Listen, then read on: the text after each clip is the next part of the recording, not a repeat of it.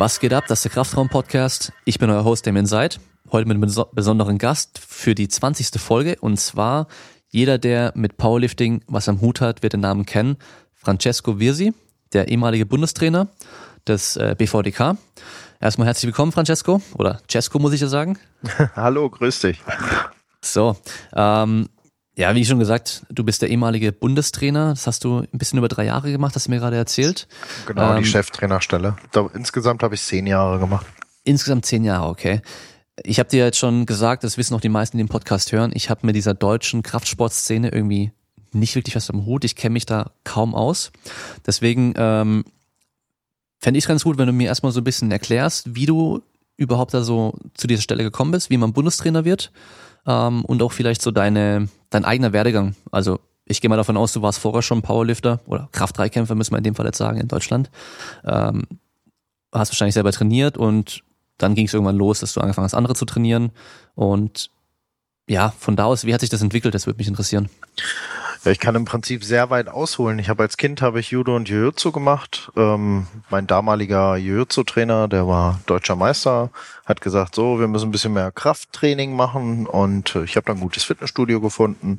Ja, da bin ich gelandet in diesem Fitnessstudio, habe mit ihm äh, dort trainiert und dann hat sich sehr schnell rauskristallisiert, dass ich im Bankdrücken ganz gut bin und stark bin. Kniebeugung, Kreuzheben hatte ich zu dem Zeitpunkt noch gar nicht probiert.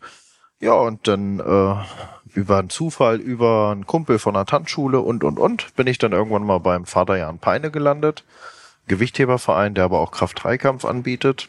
Und ja, bin dann in dem Jahr, äh, wo ich mich letztendlich angemeldet habe, also 2000, im Prinzip bin ich Weihnachten 99 da gelandet, also eine lustige Truppe, die sogar Weihnachten trainiert. Ähm, ja, bin ich dann ähm, ab 2000 dann halt gestartet. Ähm, im ersten Jahr auch gleich äh, deutscher Jugendmeister geworden, weil ich halt ähm, bei Vater Jan Peine einen super Trainer hatte, den Uwe Ahrens, der damals den Alexander Hoffmann auch trainiert hat.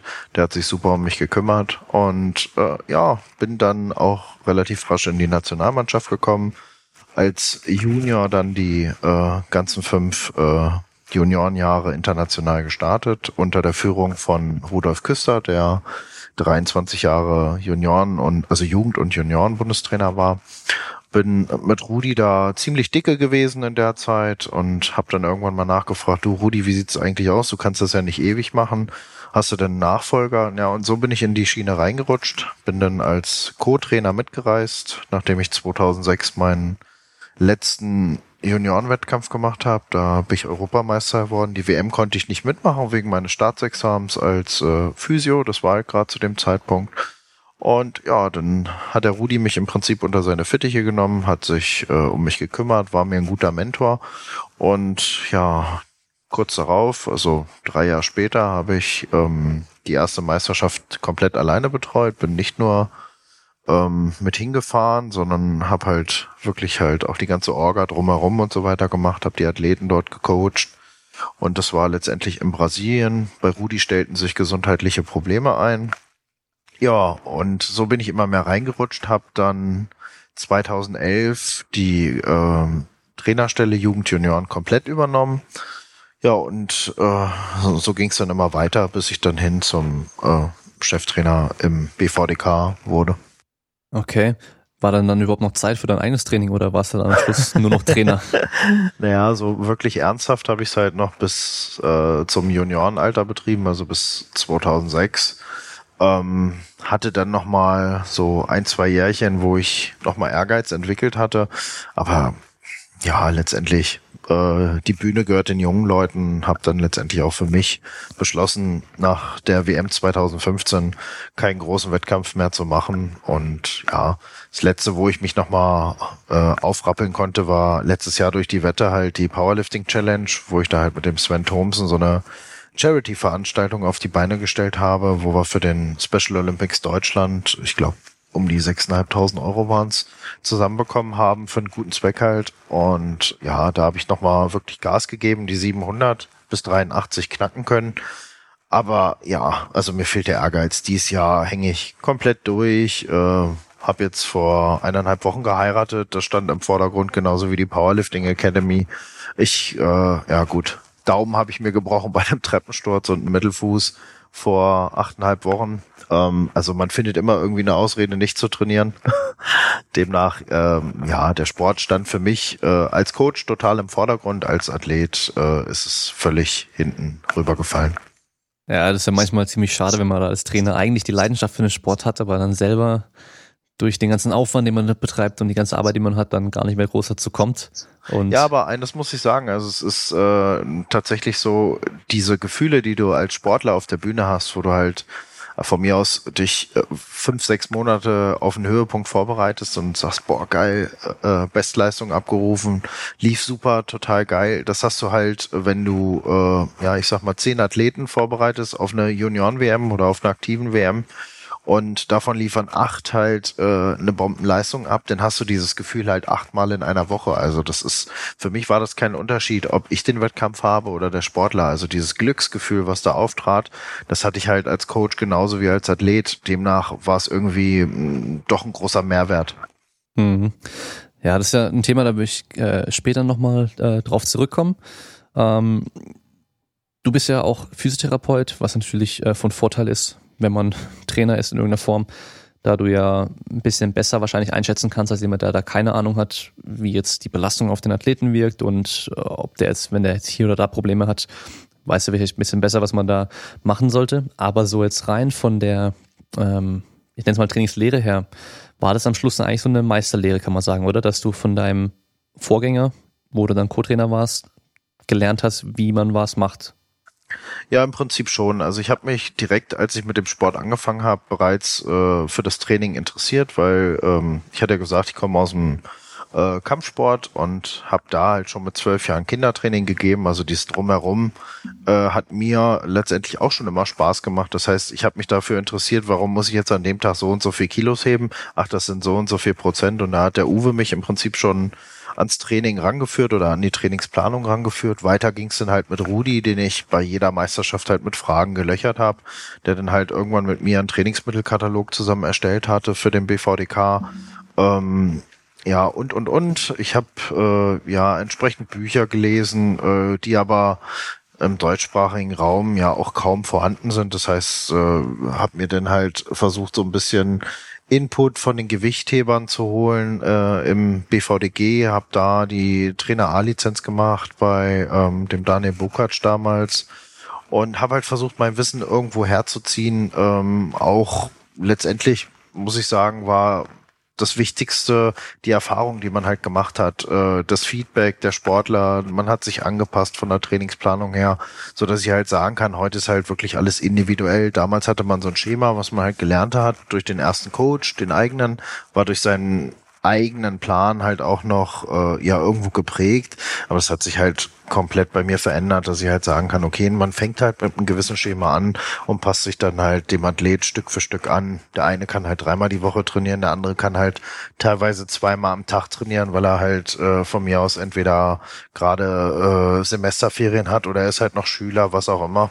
Da gibt's so himmelweite Unterschiede die ich halt ähm, ja im Laufe der Jahre einfach durch die Erfahrung und durch ein gutes Feedback, durch äh, gute Kommunikation mit meinen Athleten erlangt habe. Also vieles ist gar nicht aus den Büchern, sondern ja letztendlich auch ja sind sind Erfahrungswerte, die sich die sich da etabliert haben. Mhm. Ja, da habe ich in der Uni noch ähm, beim Rolf Brack, der ja äh, Handballtrainer ist, in seinen Vorlesungen oftmals dann den Begriff Trainerexperte gehört wo er eben halt auch gemeint hat, man die, dieses grundlegende Fachwissen. Aber ein ganz wichtiger Aspekt ist eben auch diese langjährige Erfahrung, die man hat, wo man dann Sachen lernt, die bei den Büchern einfach nicht lernt, so wie du es gerade angesprochen hast. Äh, hattest du trotzdem irgendwie spezielle Einflüsse, wo du sagst, die waren ganz wichtig, die haben dich ganz stark geprägt? Ich meine, Louis Simmons zum Beispiel ist so Beispiel, der sich ja da ganz an der äh, Literatur, zum Beispiel Zaziorski, Wekoschanski sowas orientiert hat, als er sein System entwickelt hat. Gab es da bei dir auch irgendwas Spezielles? Ja, einen großen Einfluss hatte damals halt tatsächlich der Uwe Ahrens, der halt, äh, ja, man würde es gerne in die Schublade lineare Periodisierung stecken, der halt äh, viel in diesem Bereich halt äh, mit uns geplant hat.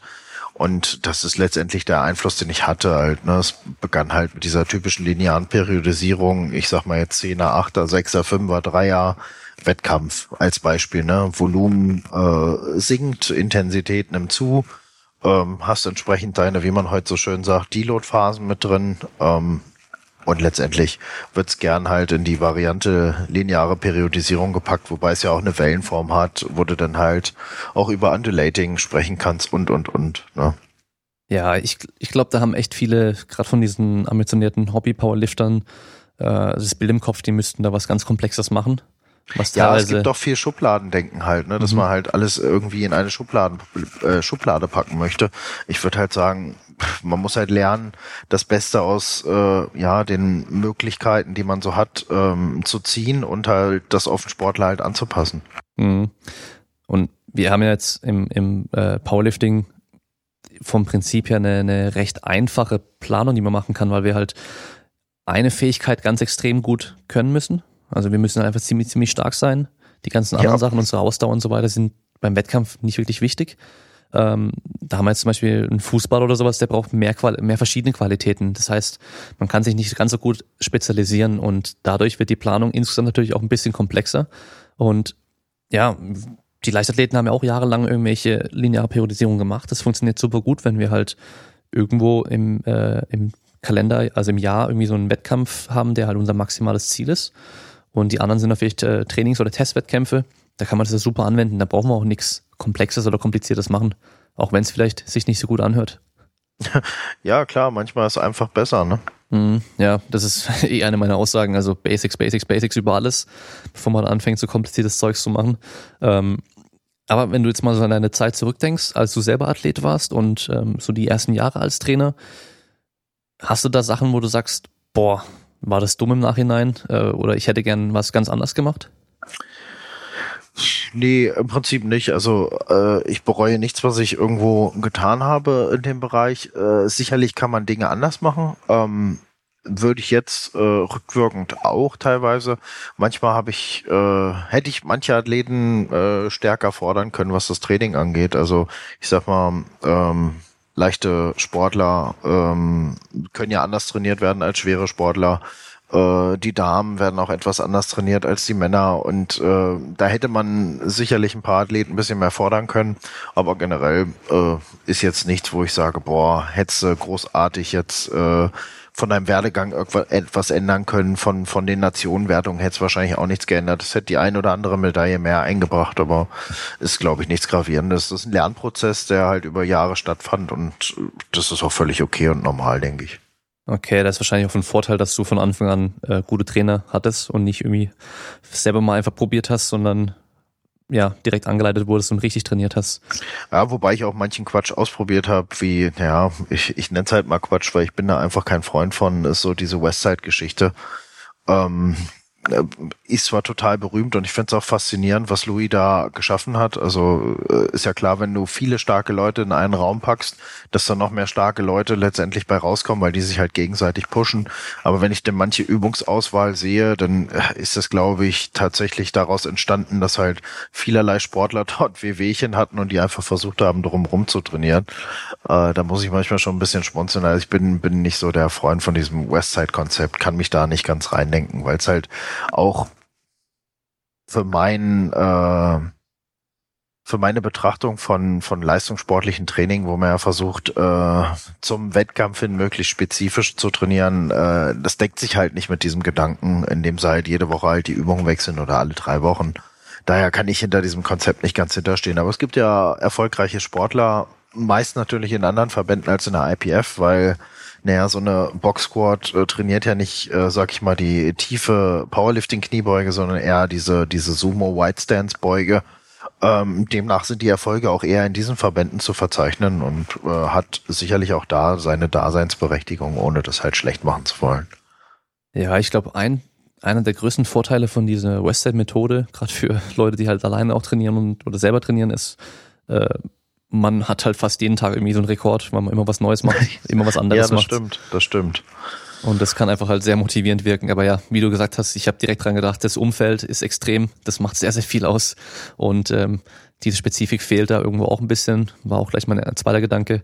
Ähm, was mir da auch so ein bisschen in den Sinn kommt, ähm, dadurch, dass er halt so viele krasse Leute hat, die zu ihm kommen, kann er natürlich halt ein Schema fahren und im Endeffekt damit auch aussieben. Also so dieses Trichtermodell, das haben wir ja zum Beispiel in, in, in China mit den Gewichthebern ganz extrem. Die haben da Gewichtheber-Camps, da ist in einem Camp mehr Athleten drin als in den ganzen USA im Gewichtheben starten. Und das, die können da ja oben äh, 1000 Athleten reinwerfen, alle trainieren nach dem gleichen krassen Plan und am Schluss bleiben halt drei übrig, die sie nicht verletzt haben und die bringen aber dann Weltleistung. Einmal das und die 1000, die sie aber reinwerfen, die wir noch nicht mal hier in äh, unserer Nation zur Verfügung haben. Die tausend sind ja schon mal gesichtet. Wird halt geguckt, haben die dicke Handgelenke, sind die geeignet für den Sport. Ähm, ja, da gibt's ja viele Parameter, wie es halt in der ehemaligen DDR halt auch durchgeführt wurde, wo man halt sagen kann, okay, mh, hm, der sollte lieber irgendwie beispielen oder der ist tatsächlich geeignet für Kraftsport. Das heißt, die 1000, die sie halt oben reinwerfen, das sind ja nicht wahllos 1000, sondern es sind wirklich 1000, wo sie sich erhoffen, die können für diese Sportart äh, tatsächlich mal äh, ja Talent entwickeln. Und ja, letztendlich äh, äh the strongest will survive, ne? Hm, ja, so läuft es am Schluss dann immer ab. Und da haben wir aber in Deutschland das Problem, dass wir halt bei vielen Sportarten eben dann nur irgendwie ein, zwei, drei Athleten vielleicht haben und da halt dann ganz individuell gucken müssen, wie können wir den am besten, am einfachsten oder am gesündesten auch irgendwie langfristig besser machen, bis der halt mal hoffentlich ein hohes Niveau erreicht.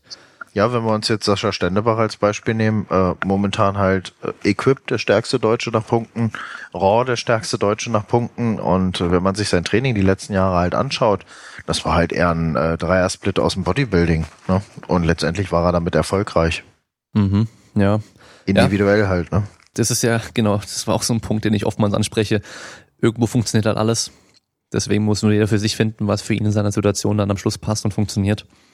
Ja, na klar, was ich halt heute sehe, ist halt, ähm, ja, ich sag jetzt mal, äh, hochfrequentes Training, äh, was auch immer man äh, letztendlich äh, darunter versteht. Also äh, in vielen äh, Büchern steht unter hochfrequenten Training, sage ich mal, zwei bis dreimal die Woche äh, Beine trainieren. Äh, wenn jetzt ein Powerlifter sagst, das wäre hochfrequent, der sagt, nee, sechsmal oder fünfmal die Woche wäre hochfrequent. Aber letztendlich ist das so, so eine Geschichte, die ist im Trend, äh, vielleicht auch durch die Skandinavier, als der Karl Ingvar Christensen an den 500 Kilo kratzte, sage ich mal, in der Kniebeuge. Es fing so an, äh, sich zu einem Trend zu entwickeln und viele versuchen halt diesem Trend nachzueifern, weil sie halt denken, okay, wenn ich jetzt sechsmal die Woche was tue, viel hilft viel, werde ich halt stärker. Ne? Es gibt aber auch andere Beispiele, wie damals den Andy Dörner, der festgestellt hat, hm, alle sieben Tage beugen ist mir schon zu viel, ich beug alle zehn Tage. Ja, und trotzdem hat er halt 4,35 gebeugt und war bis zu dem Zeitpunkt halt stärkster deutscher Kniebeuger. Ne? Es ist halt wirklich einfach sehr individuell und wenn du dann halt versuchst, immer irgendein Schema zu kopieren, nur weil andere Athleten damit erfolgreich waren, äh, ja, steht die Bruchlandung vor der Tür. Ja, ich glaube, teilweise ist es auch so, die Leute, die, die finden da was, wo sie denken, das ist voll geil und eben wollen es dann machen.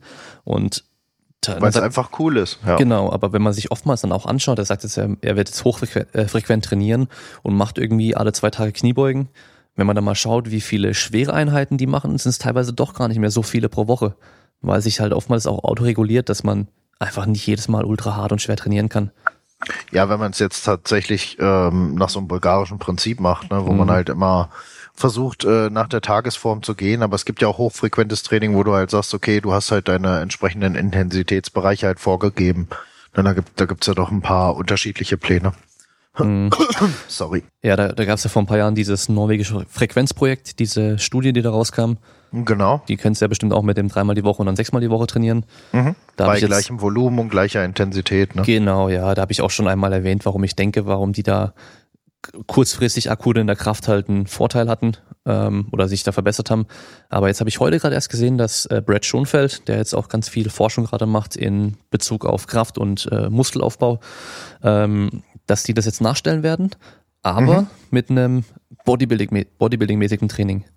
Wo ich mich jetzt erstmal frage, warum machen sie das? Ja, also so ein typisches Bodybuilding-Training, aber halt dann von drei auf sechs Mal die Woche dann steigern, anstatt die Studie nochmal nachzubauen. Und einfach nochmal zu untersuchen, was da passiert. Ja, Finde ich interessant, stelle ich mir aber, also ich würde jetzt, wenn ich so aus dem Bauch raus sagen muss, äh, wird das was, wird das nichts, würde ich eher sagen, kann ich mir nicht vorstellen, dass das dolle was wird. Einfach weil, weil die halt in einem, ja, äh, ganze Zeit in einem High-Rap-Bereich äh, halt arbeiten werden. Wenn du jetzt vom klassischen Bodybuilding sprichst, was halt mhm. äh, die meisten darunter verstehen, es gibt ja auch Bodybuilder, die mit äh, niedrigen Wiederholungszahlen und hohen Gewichten arbeiten aber äh, du meinst wahrscheinlich tatsächlich High Raps und äh, ja, wahrscheinlich, Low Intensity, ne? Wahrscheinlich irgendwas zwischen acht bis zwölf Wiederholungen, so klassisch mhm, in dem Bereich genau. eher. Und das Problem aber bei diesen ganzen Studien ist mal meistens in diesem, wenn sie dann wirklich so Muskelaufbau testen, dass die halt bis zum Muskelversagen gehen jedes Mal. Hm. wenn wir das dann halt so oft machen, das wäre das schon heftig. Also da zu regenerieren. Hm. Das machst du ja als Powerlifter eher gar nicht, ne? Da genau, lässt ja. du dir, sag ich mal, eine äh, Reps in Reserve von zwei, wenn es mal hart kommt, von eins halt, ne? Mhm. Du hattest ähm, vorhin angesprochen, dass ähm, du ja mit der Zeit gelernt hast, dass eben die Frauen und Männer werden ein bisschen anders trainiert, die Schweren und die Leichten ein bisschen anders trainiert. Ähm, hast du da so generelle Tendenzen, die du ähm, sagen kannst so? Generell, dass die Frauen mehr Umfang vertragen zum Beispiel? Ähm, ja, also du kannst äh, die Erfahrung, die ich halt gemacht habe, ist, ist kannst du halt nicht pauschalisieren, aber wenn ein grobes Schema halt äh, geben möchtest, dann kannst du halt sagen, ein leichter Athlet kann häufiger trainieren als ein schwerer Athlet. Ähm, die Intervalle ähm, können halt entsprechend kürzer sein, also von der einen schweren Einheit zur nächsten schweren Einheit, sprich die Pausenzeit kann kürzer sein bei einem leichteren Athleten. Äh, ähnlich ist es halt auch bei Frauen. Bei Frauen habe ich halt auch festgestellt, dass du ähm, ja mit dem IK-Bereich ähm, viel erreichen kannst, schon äh, früh beginnend, also in, mit äh, letztendlich Intensitätsbereichen von 80, 85 Prozent arbeiten, was man halt bei einem Mann halt erst, sag ich mal, im fortgeschrittenen Bereich dann machen würde, nachdem er halt eine entsprechende Volumenphase durchlaufen hat. Das kannst du mit einer Frau relativ früh machen.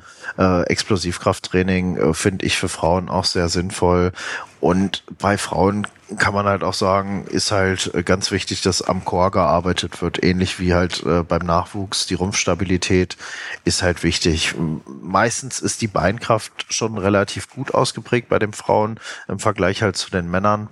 Äh, Armkraft, äh, ja, ich sag mal, auch relativ gut ausgeprägt, aber Brustmuskulatur, äh, Rumpfmuskulatur, alles ein bisschen, äh, ja, negliert. Mhm. Wenn wir jetzt mal gerade von den Frauen sprechen, hast du da, ähm, hast wahrscheinlich auch schon viele Fra Athletinnen gehabt, ähm, hast du da irgendwie so einen Trend festgestellt, dass die, die zu dir gekommen sind und recht schnell richtig gut geworden sind, vorher schon andere Sportarten gemacht haben? Oder war das komplett äh, egal, was die vorher gemacht haben? Äh, das kann ich nicht nur auf Frauen beziehen, das kann ich auch auf Männer beziehen. Also ähm, Quereinsteiger haben tatsächlich oftmals eine äh, gute Basisausbildung, eine gute Grundausbildung gehabt. Und äh, ja, die sind, wie sagt man, als Quereinsteiger äh, ja, äh, schießen die relativ schnell in die Höhe. Also viele, viele ähm, ja, gute Powerlifter, wie jetzt zum Beispiel wie schon erwähnt, Sascha, der halt so Bodybuilding-Training gemacht hat oder vorher Jan Bast, der aus dem Bankdrücken eigentlich kam. Ähm, ich meine, er hat früher auch eine andere Sportart gemacht. Ich bin mir jetzt nicht sicher, ob er gerungen ist, äh, gerungen hat in der Kindheit. Will ich jetzt nichts Falsches sagen, aber es sind einige, die aus ähm, anderen Sportarten kommen.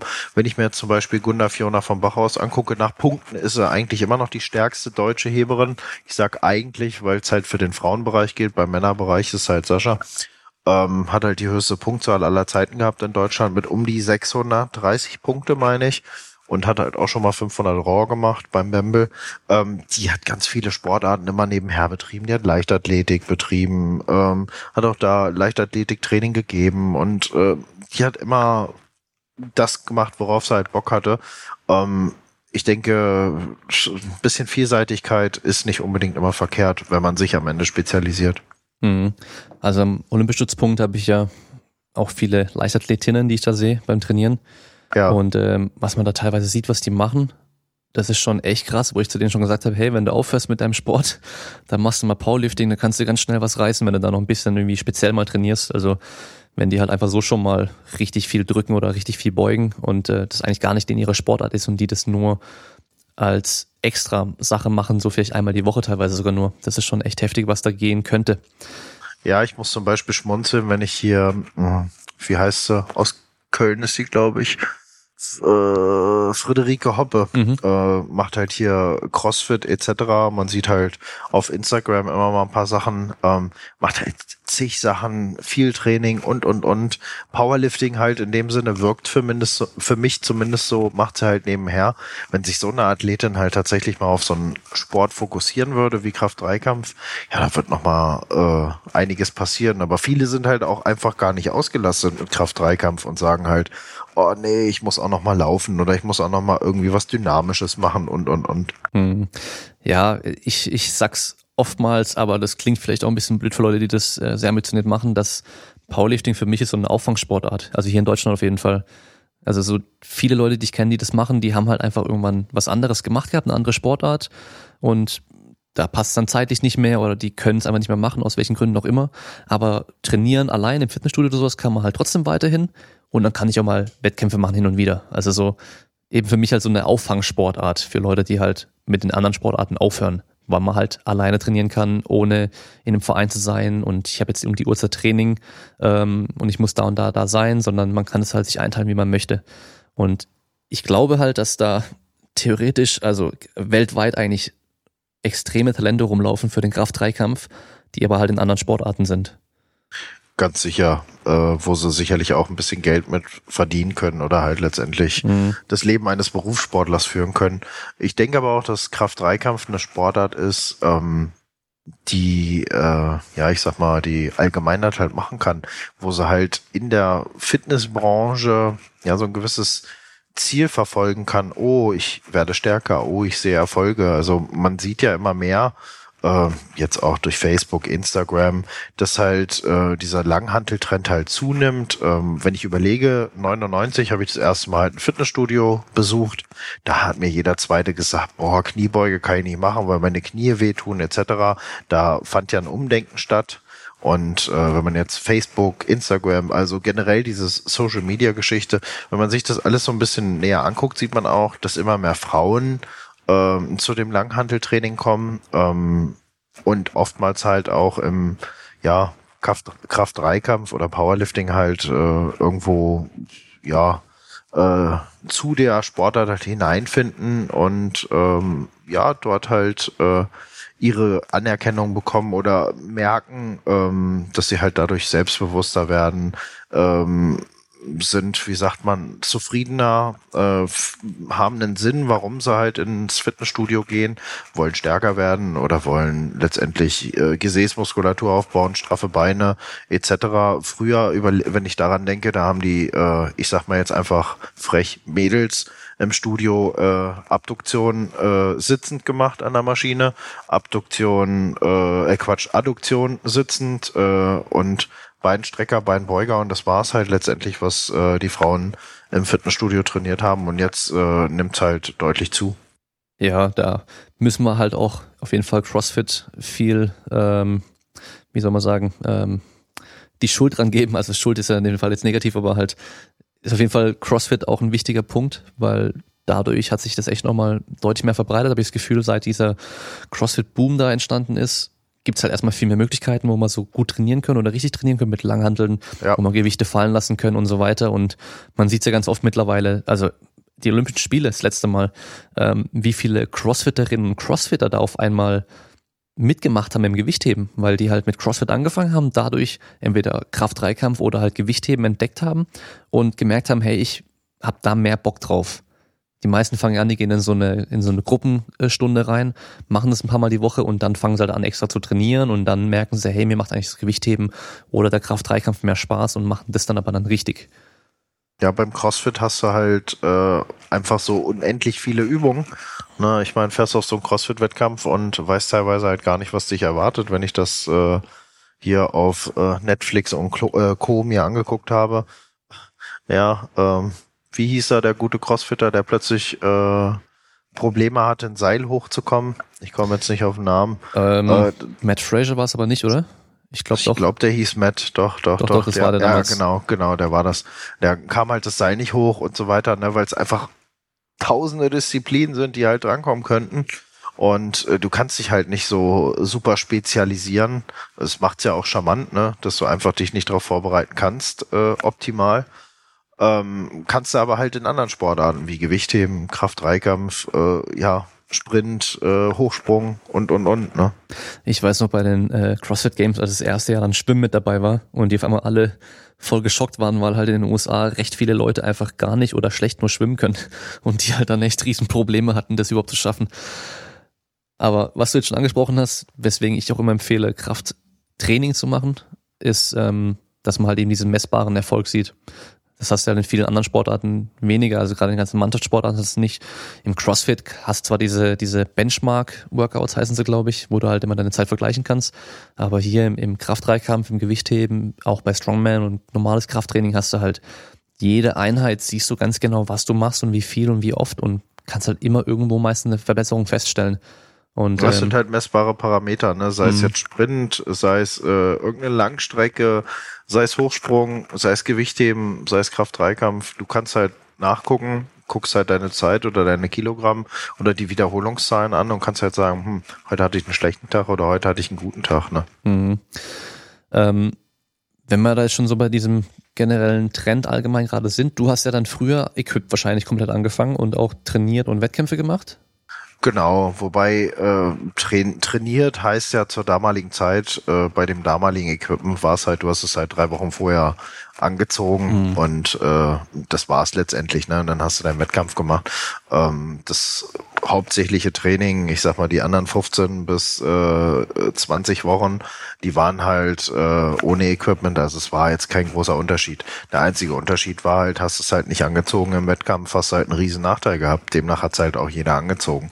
Ähm, als dann der Bamble das erste Mal aufkam, ähm, ich war auch beim ersten Bamble dabei, war das so eine Sache, wo ich gesagt habe, cool, ist eine Alternative, finde ich super, macht mir Spaß, aber letztendlich hatte ich ja nur die Möglichkeit, wenn ich es als Leistungssport betreiben wollte, ähm, jetzt auf eine deutsche Meisterschaft oder international, musste man das Zeug halt anziehen. Ansonsten musstest du halt wesentlich stärker sein als der Rest und das ist halt unwahrscheinlich auf einem hohen Niveau. Und dann kam halt 2012 der erste World Cup äh, bei der IPF, wo es dann halt mal irgendwie, ja, letztendlich in der Führungsriege dort bei der IPF ein Umdenken gab.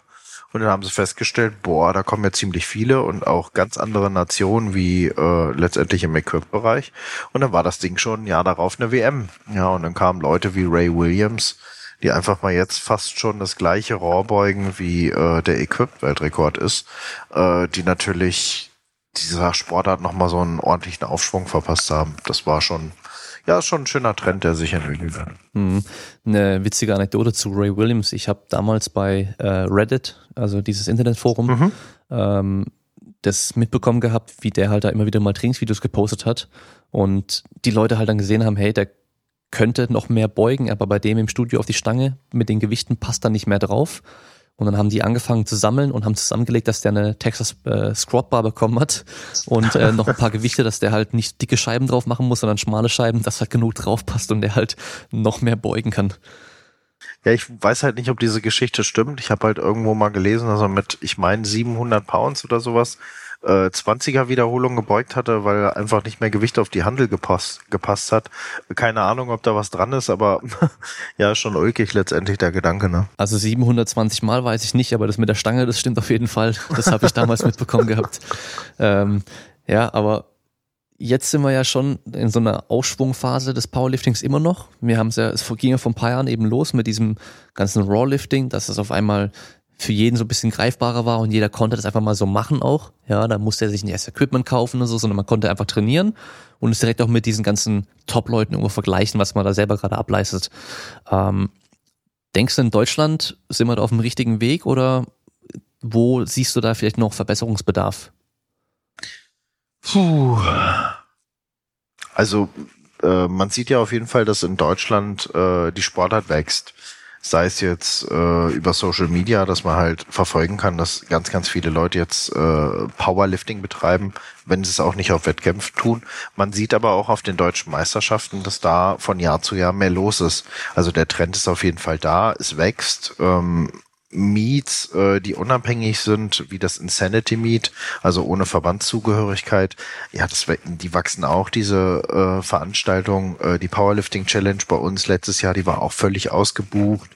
Also ähm, es ist ein Trend da. Äh, ob hier der richtige Weg eingeschlagen wird, ja, ist schwierig zu sagen. Äh, gar nicht jetzt auf den BVDK bezogen. Ich finde, ähm, dass generell man von diesem, von diesem Vereinssport irgendwie wegkommen muss. Wenn ich mir halt die Amerikaner halt angucke, die kennen sowas gar nicht. Die meisten anderen Nationen kennen sowas nicht. Und ich denke, das ist halt auch eine Komponente, die uns in Deutschland irgendwo zurückwirft. Man erwartet halt immer, dass alles ehrenamtlich gemacht wird. Ähm, dieses, dieses Vereinsdenken, dieses Ehrenamtsdenken ist halt da und das hast du halt in anderen Nationen nicht. Und ich glaube, das ist etwas, was uns in Deutschland ganz schön hemmt.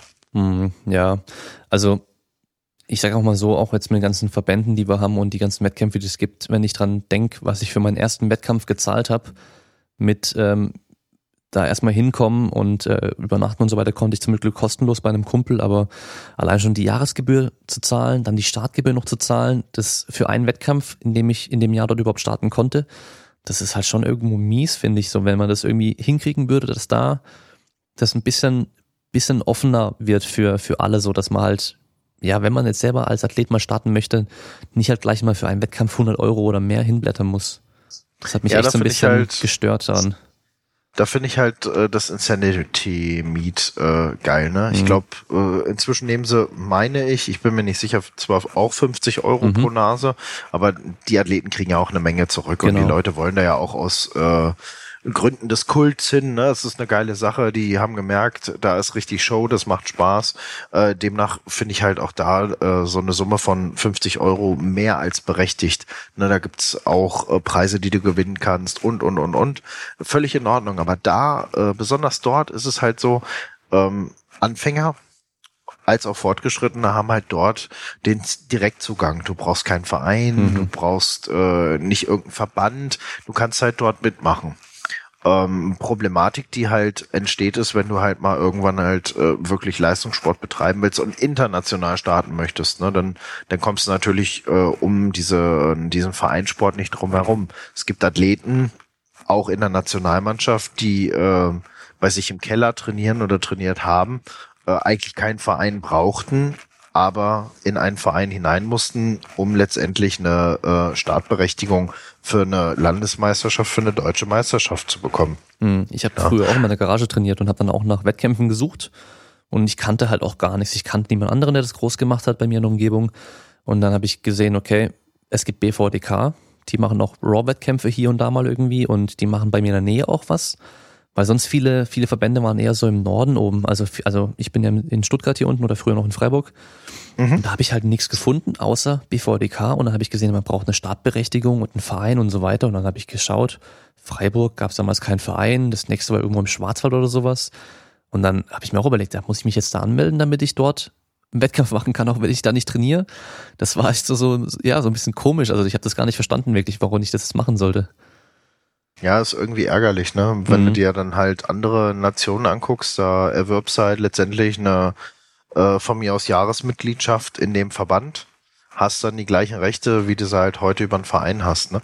Ich meine, Vereinsarbeit äh, ist eine gute Sache und ähm, es hat halt auch seine Daseinsberechtigung. Ich finde, es ist aber nicht mehr ganz so zeitgemäß. Klar, äh, die Strukturen sind hier so aufgebaut, dass man dann halt äh, schneller mal an eine Trainingsfalle rankommt. Ähm, dass man auch äh, entsprechende Förderungen bekommt, um, äh, ich sag mal, so einen Trainingsraum auszustatten und und und. Da hast es halt äh, als Individualist, als einzelne Person hast es halt deutlich schwerer, weil diese Strukturen halt vorhanden sind. Aber ich glaube, in den nächsten 10, 15 Jahren wird es von diesem Vereinssportdenken her weggehen. Ich glaube, die Vereine werden immer kleiner werden. Ja, also ich denke auch, wenn da sowas wie Insanity und sowas sich weiter durchsetzt und viele Leute halt das selber mal in die Hand nehmen und da was machen, dass sich da einfach auch viel tun wird und die, der, die Nachfrage oder der Bedarf an den Vereinen einfach aussinken wird. Hm. Ähm, ihr habt ja eine Powerlifting Challenge letztes Jahr gemacht. Genau. Das war im Endeffekt auch ein, ein Wettkampf, den ihr veranstaltet habt, um aber Spenden zu sammeln. Genau, äh, der Sven und ich, wir hatten halt äh, ja bei einem äh, Grillabend ähm, ja so das ein oder andere Gläschen gehoben und äh, ja, da hat der Sven mir auf den Bauch geklopft und hat gesagt, ganz schön fett geworden. Ja, so als ehemaliger Leistungssportler hat man dann gesagt, oh, ich putze ich nächstes Jahr auch gerne in deiner Gewichtsklasse weg. Naja, und, und, und, und. Ja, und äh, letztendlich haben wir das dann auch gemacht und äh, sind gegeneinander angetreten, dass wenn halt der Ehemann von der Tamara Thomsen ist, also selber halt äh, Kraft-Dreikampf wirklich nur just for fun, beziehungsweise Kraft-Dreikampf kannst du nicht mal sagen, halt Fitness-Training im Prinzip mit Langhandeln, ähm, für sich halt so betrieben hat, haben wir gesagt, okay, er kriegt 200 Kilo Vorsprung, ja, und dann sind wir halt gegeneinander angetreten. Aber irgendwann war halt dieser Wettkampf in ja den Hintergrund gerückt, weil wir gesagt haben, wir wollen etwas Gutes tun ähm, und nehmen das halt als Anlass dafür, ähm, die Wette als Anlass, äh, um äh, die Special Olympics Leute äh, zu fördern. Also Special Olympics ist anders als Paralympics, also nicht körperlich behindert, sondern ähm, geistig behinderte Sportler sind das. Und die habe ich teils auch durch den ehemaligen Bundestrainer im Gewichtheben, den Oliver Caruso, kennengelernt, der bei seinem Kraftwerk e.V. halt äh, da schon ähm, entsprechend SOD-Sportler hat, die er schon seit Jahren äh, unterstützt. Und äh, teilweise habe ich halt auch diese Sportler äh, in Malaga bei der Europameisterschaft äh, der Jugend und äh, Junioren kennengelernt von der deutschen Delegation und naja, die, die waren cool drauf und äh, haben sich zu uns dann hingesetzt. Wir hatten draußen, äh, also äh, wie soll ich sagen, eine Shisha geraucht. Ähm, ist ja verpönt als Sportler zu rauchen, aber im Kraftsport ja teilweise gar nicht so unüblich, saßen wir halt draußen, haben gefeiert und äh, ja, die haben sich dann zu uns gesetzt, war so eine lockere Atmosphäre und ich fand's halt so geil, wie die sich einfach integriert haben und ähm, ja, da war das so eine Sache, dass wir gesagt haben, das wollen wir unterstützen und äh, so ist es dann halt äh, zustande gekommen, dass diese Powerlifting Challenge entstanden ist. In diesem Jahr konnten wir sie leider nicht durchführen, weil der Sven mit äh, dem wir das halt zusammen gemacht haben. Also Tamara ist seine Frau, die Samira ist meine Frau und wir vier haben das halt auf die Beine gestellt mit vielerlei Hilfe letztendlich von drumherum. Ähm, war es halt so, dass der Sven äh, ja am Samstag vor Ostern ähm, hat er einen äh, schweren Motorradunfall gehabt und ist jetzt seitdem halt in der Reha, Querschnittsreha in Hamburg und ähm, ja, ist total motiviert in der Hinsicht und versucht wieder so gut es geht auf die Beine zu kommen. Ob er jemals halt wieder gehen kann, weiß man nicht, aber er gibt halt alles. Und demnach ist halt so eine Sache wie jetzt die Powerlifting Challenge komplett in den Hintergrund gerückt. Ne? Hm, ja, klar, verständlich. Ähm, bei der, bei den Special Olympics, welche Disziplinen gibt's da? Weil ich kenne jetzt nur die Paralympics mit Bankdrücken. Genau, Paralympics hast du ja im Prinzip, da zählen sie als Gewichtheber, Weightlifting ist es ja dort, ne? also mhm. es ist nicht Powerlifting, es zählt als Weightlifting. Ähm, bei den ähm, Special Olympics unterschiedlich, also ähm, die haben teilweise nur Push-Pull, also äh, Bankdrücken und äh, Kreuzheben, teilweise haben sie aber auch Dreikampf, also das ist, das ist unterschiedlich. Ähm, Push-Pull äh, machen sie tatsächlich, wurde mir so erklärt, habe ich noch nie bis dato gewusst, äh, trotz meines beruflichen Hintergrundes etc. ist es halt so, dass manche, die halt eine Trisomie haben, äh, für andere auch bekannt als Down-Syndrom, ähm, ist es halt so, dass die keine Kniebeuge machen dürfen, weil es da Anomalien an der Halswirbelsäule wohl gibt, äh, beim Übergang Halswirbelsäule zur Brustwirbelsäule, wodurch halt letztendlich äh, ja Nervenschäden entstehen könnten. Keine Ahnung, ob das tatsächlich wirklich so ist, aber die werden sicher was bei der, äh, dabei denken und darum machen äh, oftmals die Sportler, die ein Down-Syndrom haben, einen Push-Pull. Also bei denen dann halt Zweikampf genannt. Wobei, wenn ich von Zweikampf rede, würde ich im Kraft-Dreikampf immer Kniebeuge und Backdrücken meinen. Und das andere bezeichne ich als Push-Pull. Okay, ähm, ja, das mit der äh, mit Down-Syndrom und dem Nacken äh, kommt, ist mir jetzt auch neu. Ich habe ähm, ja, in den USA, ich glaube eben Phil Stevens zum Beispiel hat in seinem Gym auch jemanden Down-Syndrom, den er auch trainiert. Und die machen aber auch ganz normal Kraft-Dreikampf. Wahrscheinlich kommt es da ein bisschen auch auf den Grad an, wie stark das dann ausgeprägt ist. Ja, wenn ich jetzt zum Beispiel, ich weiß nicht, kennst du die Sonja Krüger? Aus dem Powerlifting, du sagtest jetzt so im deutschsprachigen ich Raum. Ich kenne mich null aus, den ganzen Namen. Okay, also Sonja Krüger ist im Prinzip aktuell die stärkste Nachwuchsathletin, die wir in Deutschland haben. Äh, beugt ich hab's nicht 100 pro im Kopf, ich meine 235 mit äh, 66, 68 Kilo Körpergewicht. Aber bitte nicht raw, ihren, oder? Äh, nee, equipped mit ihren 18 Jahren, aber die beugt halt auch raw Ähm, ja, 150, 160 irgendwo in dem Bereich mhm. wird sie momentan sein. Also die ist schon brutal stark, die Sonja.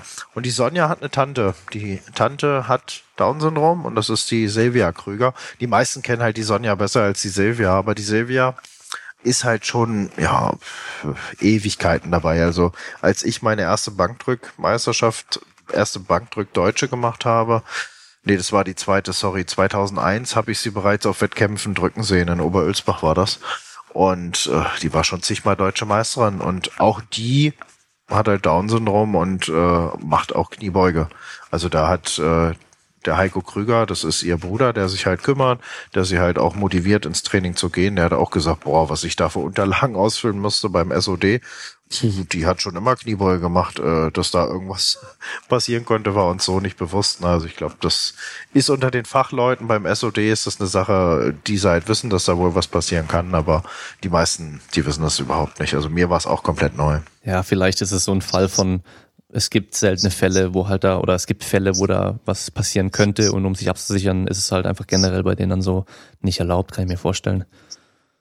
Ja, wie gesagt, es gibt manche, die machen's. Also da braucht man halt, glaube ich, irgendwie eine Einwilligung vom mhm. Doc dann. Okay. Ähm, was du jetzt auch noch auf die Beine gestellt hast, ist ja die Powerlifting Academy. So, um auch in Deutschland noch ein bisschen mehr was zu bewegen, Richtung Qualität im Powerlifting. Kannst du einfach mal grob zusammenfassen, was da so deine Idee dahinter war, deine Motivation und wo es damit hingehen soll? Ja, ähm, ich habe halt im letzten Jahr ähm, oder der BVDK und ich haben letztendlich äh, ja das Arbeitsverhältnis beendet äh, als Bundestrainer und äh, ja das war für mich halt nicht eine Sache, ähm, die ich in den letzten drei Tagen entschieden habe, sondern das hatte entsprechend Vorlauf. Und ich habe halt gesagt, ich möchte irgendwo in dieser Sportart bleiben. Ich möchte halt nach wie vor was für den Sport tun, für die Sportler. Und habe dann mich halt entschieden, diese Powerlifting Academy zu gründen. Ich möchte halt Informationen liefern für die Sportler, ähm, weil ich halt festgestellt habe, dass es im deutschsprachigen Raum einfach zu wenig gibt, wo du halt, inzwischen gibt's immer mehr viele Leute, auch tausend Meinungen. Aber ich möchte halt wirklich ähm, meine zehn Jahre Bundestrainererfahrung und letztendlich 15 Jahre Leistungssport möchte ich ganz gerne halt äh, an den Mann bringen. Ähm, einerseits mit Workshops, andererseits halt auch mit Trainingsplanungsseminaren. Und wer halt möchte, kann halt auch äh, ein Online-Coaching buchen.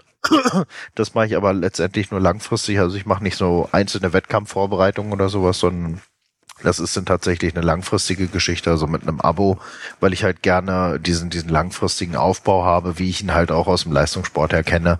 Und nicht einfach so von heute auf morgen machen wir jetzt mal 16 Wochen und dann äh, der nächste Coach. Das ist nicht so meine Mentalität. Ja, was gibt's noch? Ich möchte da halt letztendlich wirklich eine Plattform schaffen, ähm, wo halt äh, der Sportler auf die Seite klicken kann und sagt, boah, äh, Kniebeuge, ich weiß nicht ganz, was ich da tun soll, hm, äh, Kniebeuge, hohe Handelablage und dann kann er da halt letztendlich was anklicken und sich da was angucken. Also die Seite soll noch wesentlich voller werden. Momentan ist es ja eher eine Informationsseite über das Angebot, aber da soll noch deutlich mehr Content folgen und äh, da ist auch schon einiges in Arbeit momentan. Okay, sehr cool. Äh, wie du jetzt gerade gesagt hast, ähm, dass es immer mehr gibt im, auf dem deutschen Markt da an Informationen und so. Da muss ich halt immer nur dran denken, dass mittlerweile durch Social Media halt jeder eine Stimme hat. Und ja, ähm, eben. ich meine, so wie ich ja auch, da müssen die Leute jetzt selber irgendwie filtern und entscheiden, ob das jetzt auch äh, gutes Zeug ist, was ich rede, ob das Quatsch ist. Aber dadurch haben wir halt das Problem, dass es früher gab es halt nix und jetzt gibt's halt extrem viel und ob das besser ist, weiß ich gar nicht, weil wenn es jetzt halt trotzdem immer noch irgendwie äh, 10% gutes Zeug gibt, ist halt 90% davon immer noch Müll, aber diese 90% sind halt noch viel, viel mehr als früher einfach und äh, ja. Aber das hast du halt nicht nur, nicht nur in unserer Sportart, das hast du ja auch, ähm, nehmen wir jetzt mal Nachrichten, ne? Früher hast du halt äh, Nachrichten äh, im TV geschaut und äh, heute wirst du ja äh, mit Facebook und allem Möglichen halt zugeballert. Du machst einen Browser auf und hast schon wieder irgendwelche Informationsseiten äh, aufgerufen etc. Also man wird halt überflutet mit Informationen. Also ich glaube, in der heutigen Zeit ist es tatsächlich ganz, ganz wichtig, dass man Informationen halt filtern kann und sagen kann, ja, ist das jetzt valide, was ich da äh, lese oder hm, sollte ich da halt nochmal ein bisschen dahinter schauen, hinter der Fassade. Da habe ich mir erst vor kurzem Gedanken drüber gemacht, weil mich da jemand drauf angesprochen hatte. Ähm, weil er halt denkt, dass es mittlerweile halt mehr, also allgemein wird alles immer besser und es gibt mehr gutes Zeug. Aber gerade zum Beispiel durch Facebook und Instagram und sowas, die ganzen Algorithmen, die zeigen einem ja nur noch an, was man theoretisch sehen möchte. Ja, also wenn man irgendwie ein paar Sachen liked, dann kommt nur noch so Zeug in der Richtung. Und dadurch entwickelt sich so eine Blase für jeden. Und deswegen weiß ich jetzt gar nicht, weil wenn ich jetzt reingehe in Instagram und Facebook, dann sehe ich hauptsächlich gute Informationen. Aber ich war dann auch, ähm, um den Podcast zu promoten, bei für, für äh, verschiedene Folgen, bin ich dann auch auf Facebook in, ähm, in solche Gruppen rein, so allgemeine Fitnessgruppen. Und was ich da erst wieder gesehen habe, das war ja eine Katastrophe. Also unglaublich. Da waren zigtausend Menschen in diesen Gruppen drin. Aber es war einfach außerhalb meiner Blase. Deswegen weiß ich gar nicht, ob es allgemein besser wird oder nicht, weil ich sehe die Sachen eigentlich nur nicht. Ja, es ist schwierig zu entscheiden, ne? Also ich muss manchmal halt auch lachen, wenn meine Frau mir dann erzählt, na, sie hat das und das wieder gesehen, wo ich dann halt denke, boah, habe ich überhaupt nicht mitbekommen, kriege ich gar nicht mit oder sie hat sich das und das angehört. Dann denke ich dann immer echt, wirklich, sowas hast du gehört? Ich habe jetzt kein treffendes Beispiel, äh, außer jetzt in Richtung Nutrition. Da könnte man jetzt über äh, einige Dinge ein bisschen was ablästern, möchte ich aber gar nicht. Mhm. ähm, ja, ähm, das sind so Sachen, wo ich mir halt sage, boah, ey, und die Leute schlucken es, ne? Manche Leute glauben es halt, ne? Ja, das ist, äh, ist echt heftig. Also ich, das muss man machen. Also wenn du, wenn dir mal langweilig ist, nichts zu tun hast, dann geh mal einfach die, die größten Fitnessgruppen auf äh, Facebook abklappern und schau mal, was da so drin steht. Das ist echt unglaublich, vor allem wenn da wieder einer fragt, irgendwas wegen Kniebeugen oder sowas oder Kreuzheben. Ähm, macht dann ein Video rein, wo er Technik zeigt mit 20 Kilo oder sowas und dann fangen sie an zu analysieren und ich denke mir, hey, also oftmals hilft es, trainier einfach mal, bevor du da jetzt groß deine Technik anschaust. Ja, überanalysieren und äh, kaum trainieren. Ne? Und bevor sie überhaupt äh, das erste Mal eine Handel angefasst haben, äh, wollen sie schon Wettkämpfe bestreiten, wo sie mindestens 600 Kilo machen oder was auch immer. Ja, ja. muss ich immer schmunzeln. Ja, ja, das ist so. Äh, ich glaube, mittlerweile würde ich sogar echt sagen, wenn ich so den, den häufigsten Fehler ähm, beschreiben müsste, so was ich so sehe bei den ganzen Leuten, ist äh, nicht stark genug sein. Ja, also bei mir auch, ich brauche mir, meine Technik passt, ich brauche mir da jetzt nicht groß Gedanken drüber machen, ich muss einfach stärker werden, bevor ich da jetzt anfange, wieder irgendwie an der Technik versuche, was zu äh, optimieren, obwohl da nicht mehr viel zu optimieren ist, sondern es fehlt einfach die Kraft, einfach stärker werden. Ja, so war es bei mir im Kreuzheben, ne? Meine Kreuzhebetechnik, Mensch, die sieht wirklich gut aus, muss ich sagen. Aber ich bin halt einfach verhältnismäßig schwach im Vergleich zu einem Sascha Stendebach, ne? Ja, gut. Das ist vielleicht auch ein Vergleich, der halt ja, für viele. Oder, oder generell halt, ja. aber ich meine, so Kniebeuge, Bankdrücken waren wir immer ein Level, aber wenn ich jetzt halt gucke, was, was da im Kreuzheben halt einfach möglich ist, äh, und das trotz einer superschönen Sumo-Technik, die ich habe, ja, zu schwach. Und das sehen halt viele manchmal einfach gar nicht ein, ne? Äh, denken halt, boah, äh, haben jetzt mit dem Sport begonnen und äh, müssen letztendlich ja Bäume ausreißen, ähm, haben die Möglichkeit, Weltmeister zu werden und träumen davon, weil man halt in so einer Sportart wie Kraft-Dreikampf schnell mal auch auf ein Treppchen stehen kann äh, bei einer deutschen Meisterschaft und vielleicht auch relativ schnell mal in den B-Kader kommt. Weil gut, die B-Normen, seien wir ehrlich, die sind jetzt auch nicht so hoch. Ne? Und dann bist du halt plötzlich in der Nationalmannschaft und träumst dann halt irgendwann von einem äh, WM-Titel, der aber niemals greifbar wird, weil du einfach nicht das Talent hast. Mhm. Und äh, ich glaube, diesen, diesen Glauben gibt's in dieser Sportart wie in keiner anderen Sportart, weil äh, jemand, der Leichtathlet ist, der würde nie da, daran glauben, glaube ich, wenn er eine 12-3 äh, läuft, dass er irgendwann mal Weltrekord laufen kann. Dann träumt er vielleicht davon, dass er halt aus einer 12-3 mal eine F8 macht oder sowas, ne? Mhm.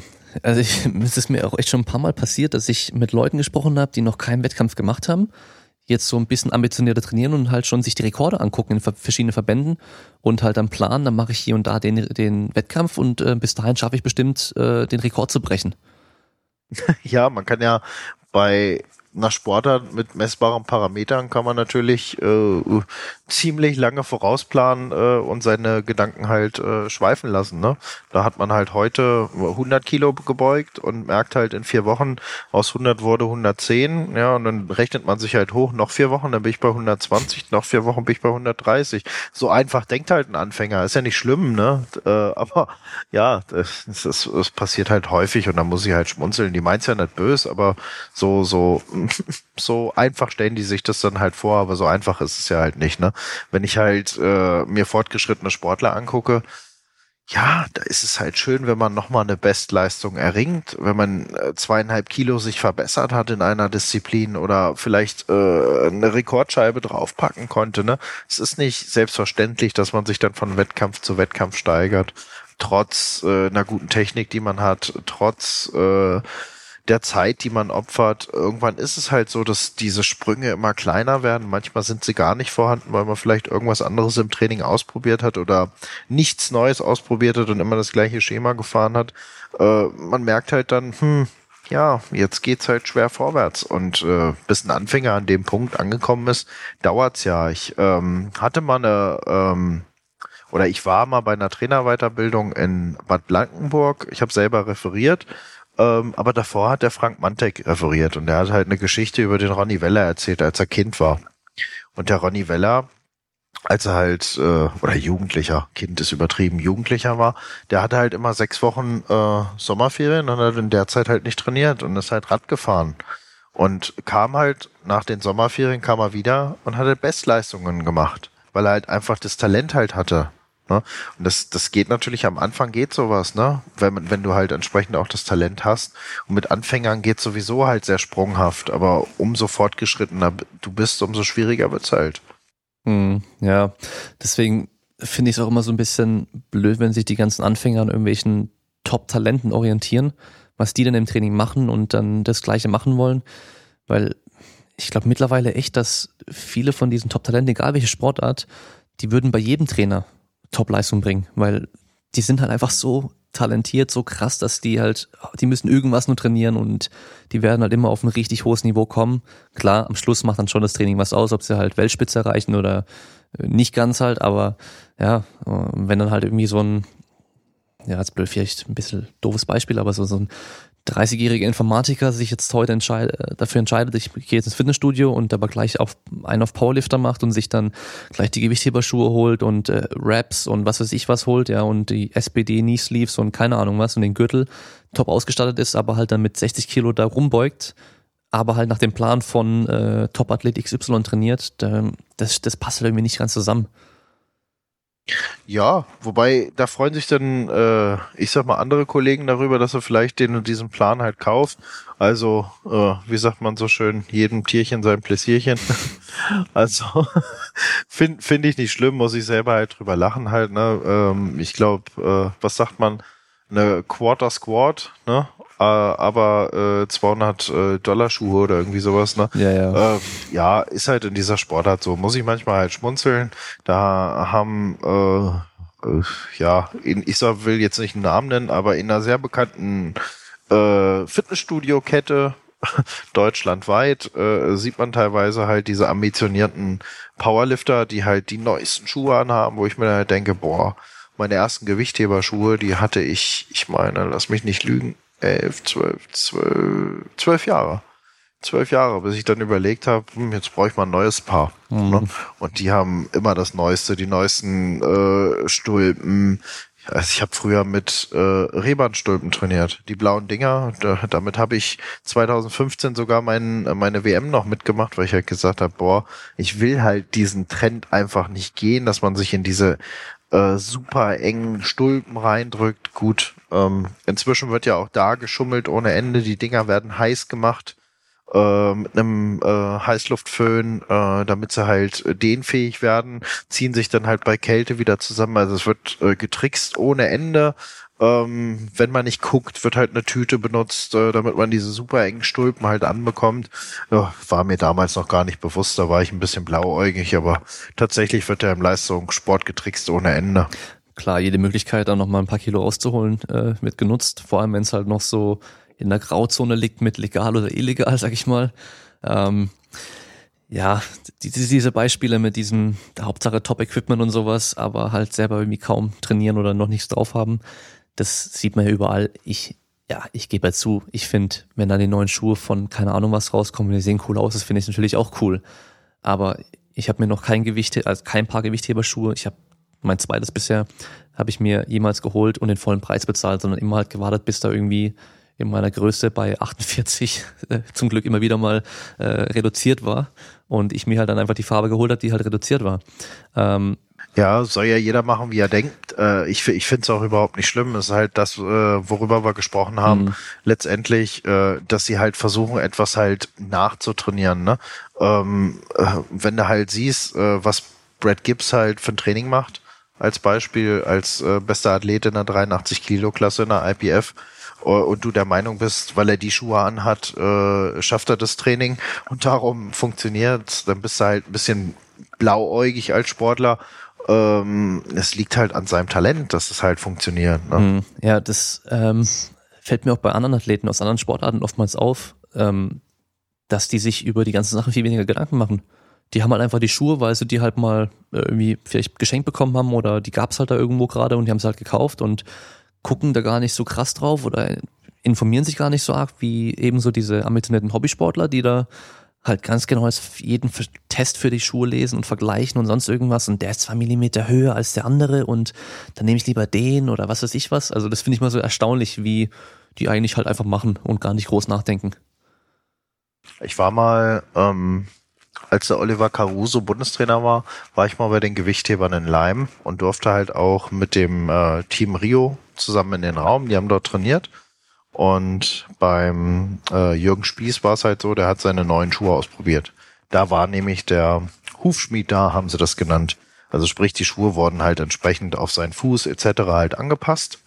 Und vor ein paar Wochen oder Monaten, ich glaube es war vor ein paar Monaten, habe ich bei Instagram, wie heißt es jetzt, Weightlifting Germany, Germany Weightlifting, ich weiß es nicht ganz genau. Auf jeden Fall gibt's ja da auch eine Instagram-Seite vom BVDG letztendlich. Und da ging es halt auch darum, dass äh, ein paar Schuhe entsprechend so und so viel Euro kostet. Und da haben dann halt manche drunter geschrieben, ja, wie kann man denn so viel Geld für Schuhe ausgeben, etc. Ähm, ja, da machen sie es dann halt wirklich tatsächlich sinnvoll, ne? Da wird dann halt äh, das Ganze schlecht geredet, weil die es halt entsprechend anpassen auf die ähm, Fußergonomie letztendlich. Ähm, ja, aber das war eine Sache, die sinnvoll war und jeder hin zum Kunst zieht sich einen 200 Euro Schuh an. Hm, ja, aber gut, äh, gehst du mal am, am, bei schönem Wetter am Sonntag ähm, raus und schaust mal, was für Leute mit was für Fahrrädern da rumfahren, mit Fahrradtrikot, obwohl sie nur zum nächsten Biergarten fahren, um da ihr Bierchen zu trinken, aber haben halt ein 3000 Euro ja. Rennrad. Das ist halt das, das ist ja das Typische einfach. Ist halt Lifestyle. Genau, ja ich sag mal, wenn ich da irgendwie jetzt die neuen Schuhe hatte, das motiviert schon auch ein bisschen so fürs Training, weil man einfach so denkt, so ja, jetzt habe ich mal neue Schuhe und kann wieder gescheit trainieren und für viele ist einfach auch so Motivation oder so ein bisschen so die die Rüstung anziehen und in den Krieg ziehen. also das haben wir auch schon, äh, habe ich im Podcast mit dem Simon Wetzel besprochen gehabt, da eben so dieses wenn ich trainieren gehe, dann ziehe ich in den Krieg und das ist so meine Rüstung und meine Ausrüstung ist da, muss das Beste der vom Besten sein. Das, wenn es einem hilft, soll man das gerne machen. Ja, ich finde es auch nicht verkehrt. Wie gesagt, soll jeder machen, wie er denkt. Ne? Äh, ich fand zum Beispiel cool, als ich beim Pascal war in äh, Flensburg. Pascal Su sagt ja mhm. was, ne? Ähm, der hat ja auch da zig Schuhe stehen etc. und äh, macht halt auf äh, seiner Instagram-Seite, siehst du halt entsprechend, wenn er sich neue Schuhe holt. Ich meine, äh, manch einer hat halt ein Fable für sowas, ne? Wie manche Frauen, die halt 200 Paar Schuhe haben. Ich glaube, meine Nachbarin hat letztens erzählt, dass sie die 200 Marke geknackt hat. Also da gibt's halt welche, die sind so. Ja, lustigerweise mein Home Gym ähm, hat sich etwas durch Zufall da in die Richtung entwickelt, dass einfach alles schwarz-rot ist. Und äh, den ersten Gewichtheberanzug, den ich mir da vor Jahren geholt habe für den Wettkampf, der ist halt auch schwarz. Und äh, dann sind die SPD-Bandagen äh, sind auch schwarz-rot und die Adidas Kniebeugenschuhe, die ich dann geholt habe, die waren dann auch zufällig die schwarz-roten reduziert. Also das hat sich bei mir dann schon so äh, entwickelt, zufälligerweise. Aber jetzt habe ich mir Handgelenkbandagen geholt gehabt damals und dann habe ich natürlich auch schwarz-rote genommen. Einfach damit es passt. die Optik muss mitspielen, ne? Ich meine, Powerlifter sind halt Individualisten. Ja. Die wollen halt, die wollen halt so ein kleines Alleinstellungsmerkmal haben. Wenn schon die Leistung nicht stimmt, dann muss es wenigstens gut aussehen. Genau, das habe ich mir auch letztes Jahr gesagt und habe mir das Gesicht bemalen lassen bei der Powerlifting Challenge. Ja, aber die Leistung war ja doch ganz akzeptabel, oder? Also ich meine, da brauchst du ja echt nicht verstecken. Ja, ja, na klar. Aber es war jetzt eher so im Scherz gemeint, ne? Ja. Im Sinne von Individualisten. Also ich nehme mich da einfach auch nicht raus, das will ich sagen. Mhm. Ne? Also jeder hat irgendwo seinen Spleen. Ja, ähm, dann lass uns doch mal von hier aus so ein bisschen über deine Athleten sprechen. Du hast ja da jetzt Jahre an Erfahrung gesammelt, Jahre an Training mit Athleten, Coaching und ähm, was ich da mal gern so von den von den Trainern höre, ist so, was denen so am, am meisten so hängen geblieben ist, so irgendwelche ähm, Ereignisse oder was da irgendwie so ganz besonders mal passiert ist mit dem Athleten oder, oder was die am meisten so stolz macht, wenn sie so sagen können, so ja, mit dem habe ich damals trainiert und da ist irgendwie das und das passiert und am Schluss hat es dann noch gepasst und so. Einfach so deine, so deine, deine, ja, besten Erfolge und deine, deine tollsten Erinnerungen an die, an die ganze Sachen bisher.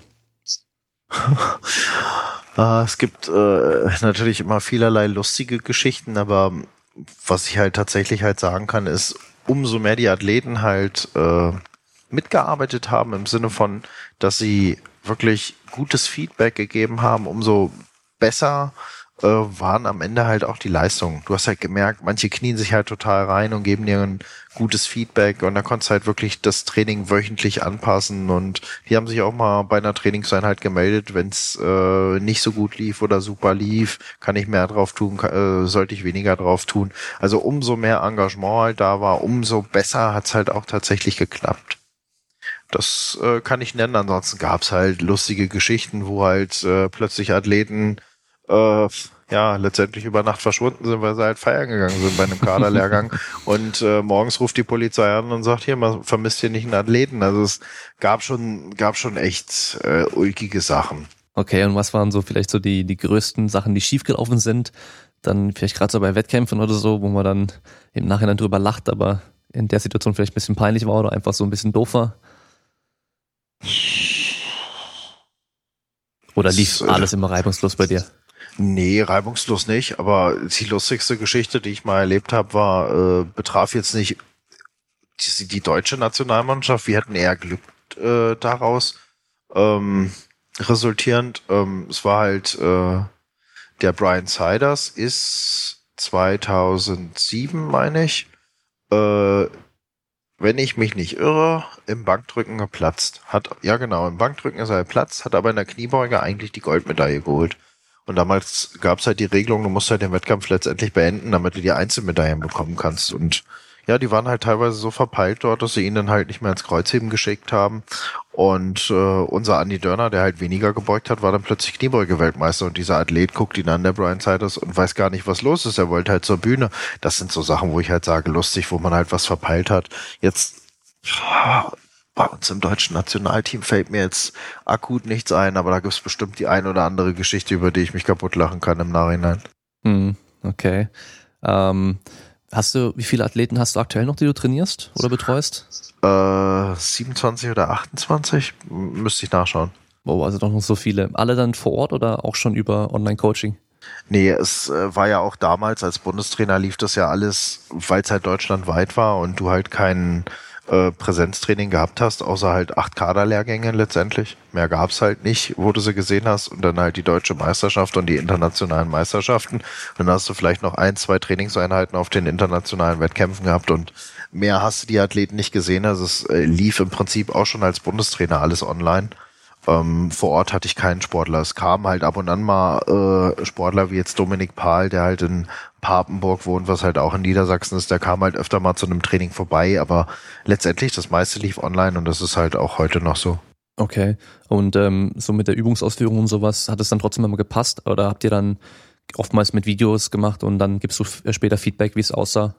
Genau, also wir haben viel mit Videos gearbeitet. Äh, verstehe auch nicht, wenn das Coaches nicht machen, die einfach einen Plan erstellen und dann einfach sich auf einen Athleten verlassen. Also ähm, einerseits ist es halt gut, der Athlet äh, muss ja auch sein Feedback geben, wie er es halt empfunden hat, schwer, mittel, leicht oder mit RPI-Angaben oder RIR. Gibt ja viele Möglichkeiten, wie du halt letztendlich die Belastung ähm, äh, dokumentieren kannst, aber ich finde es halt auch immer wichtig, wenn du halt was sehen kannst. Nicht nur um die Technik halt zu sehen, sondern halt um dir noch ein Bild davon zu machen. Einerseits ist es gut, was der Athlet sagt, ist aber halt auch subjektiv. Andererseits sehe ich ein Video, auch das ist natürlich subjektiv.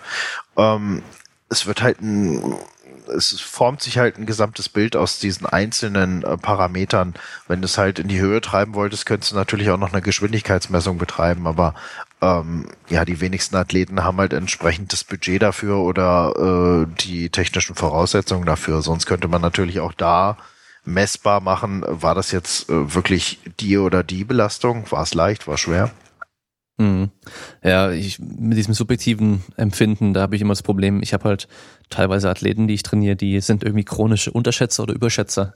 Also so gibt es welche, die, die sagen immer, die denken immer, boah, das war voll schwer und war voll langsam, wie sie aufgestanden sind, aber dann schaust du es dir an oder stehst halt hinten dran und siehst halt eigentlich, da ist noch viel, viel mehr drin, aber die, die, die nehmen es halt anders wahr.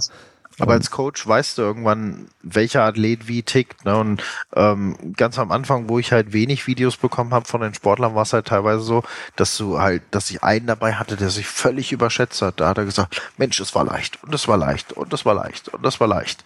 Und dann habe ich mal gedacht, boah, wenn das so leicht ist, dann hau ich da jetzt nicht zweieinhalb Kilo mehr drauf, sondern fünf.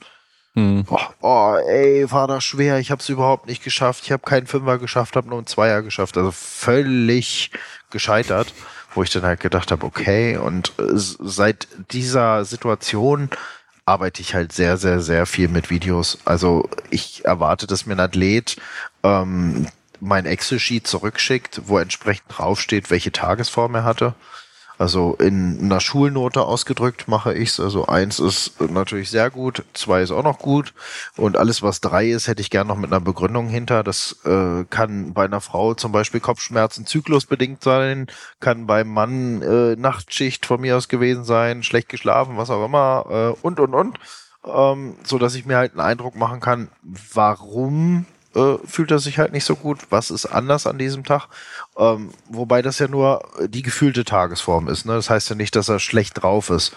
Und dann äh, erwarte ich von den Sportlern, dass er halt dahinter schreiben, ich arbeite halt mit Reps in Reserve, aber du kannst halt auch mit äh, RPE halt arbeiten. Ähm, erwarte ich halt entsprechend, dass sie sich einschätzen, wie schwer halt der letzte Satz äh, in dieser Ausführung, äh, also von der entsprechenden Disziplin war, damit ich halt für mich weiß, okay, so und so schwer hat sich's für die angefühlt. Und dann erwarte ich halt entsprechend von der Übung auch noch ein Video, wo ich mir dann halt auch noch einen Eindruck verschaffen kann, wie schwer wirkte es für mich.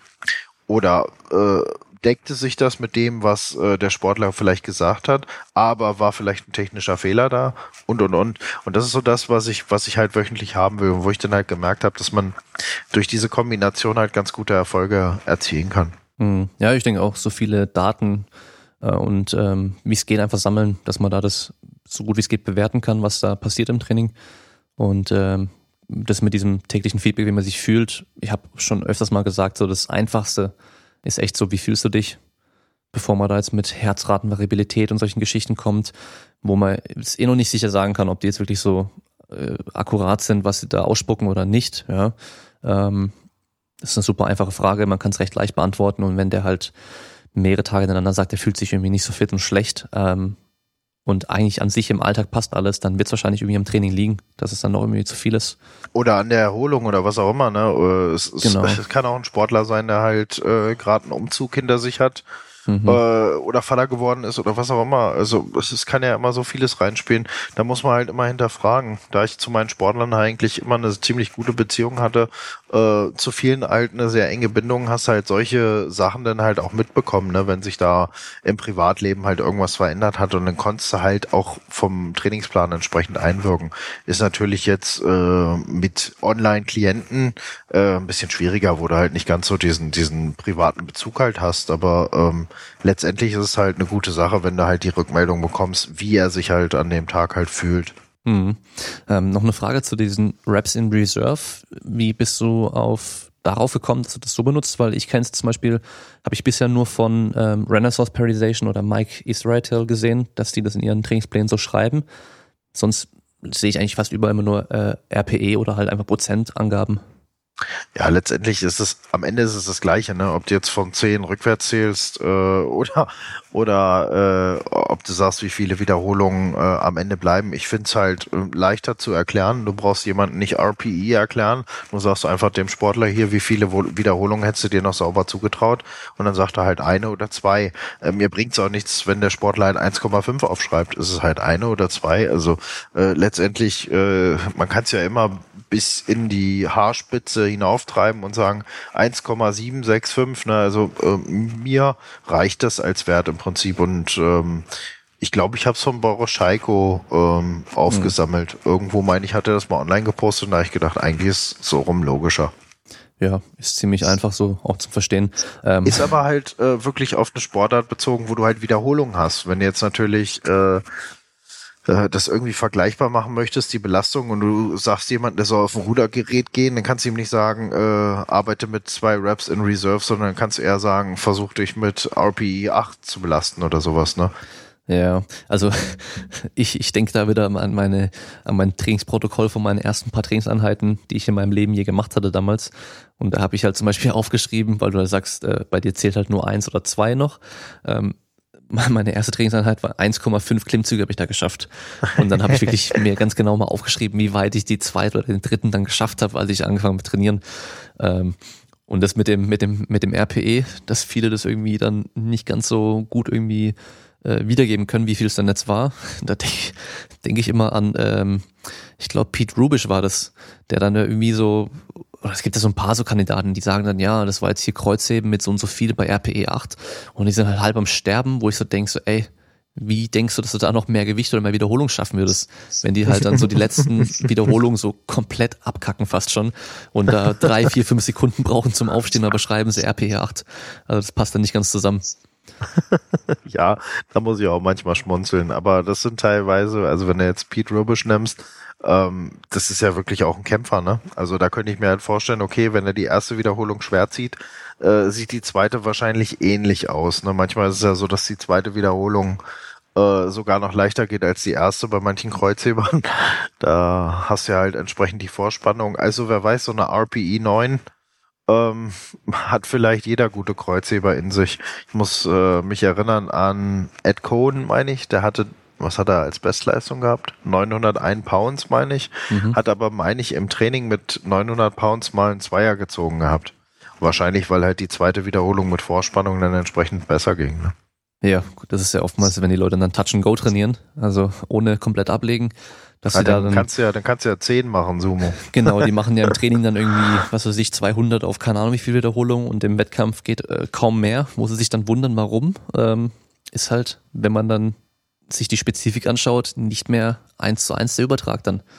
Richtig. Weil halt die zweite Wiederholung nicht mehr die gleiche Übung ist. Ähm, wenn wir jetzt gerade bei Pete Rubisch sind, ich finde, bei ihm ist so ein, so ein Thema, dass der halt im Training teilweise Leistung bringt, die echt krass sind, aber sie halt bisher nie wirklich auf die Plattform bringen konnte.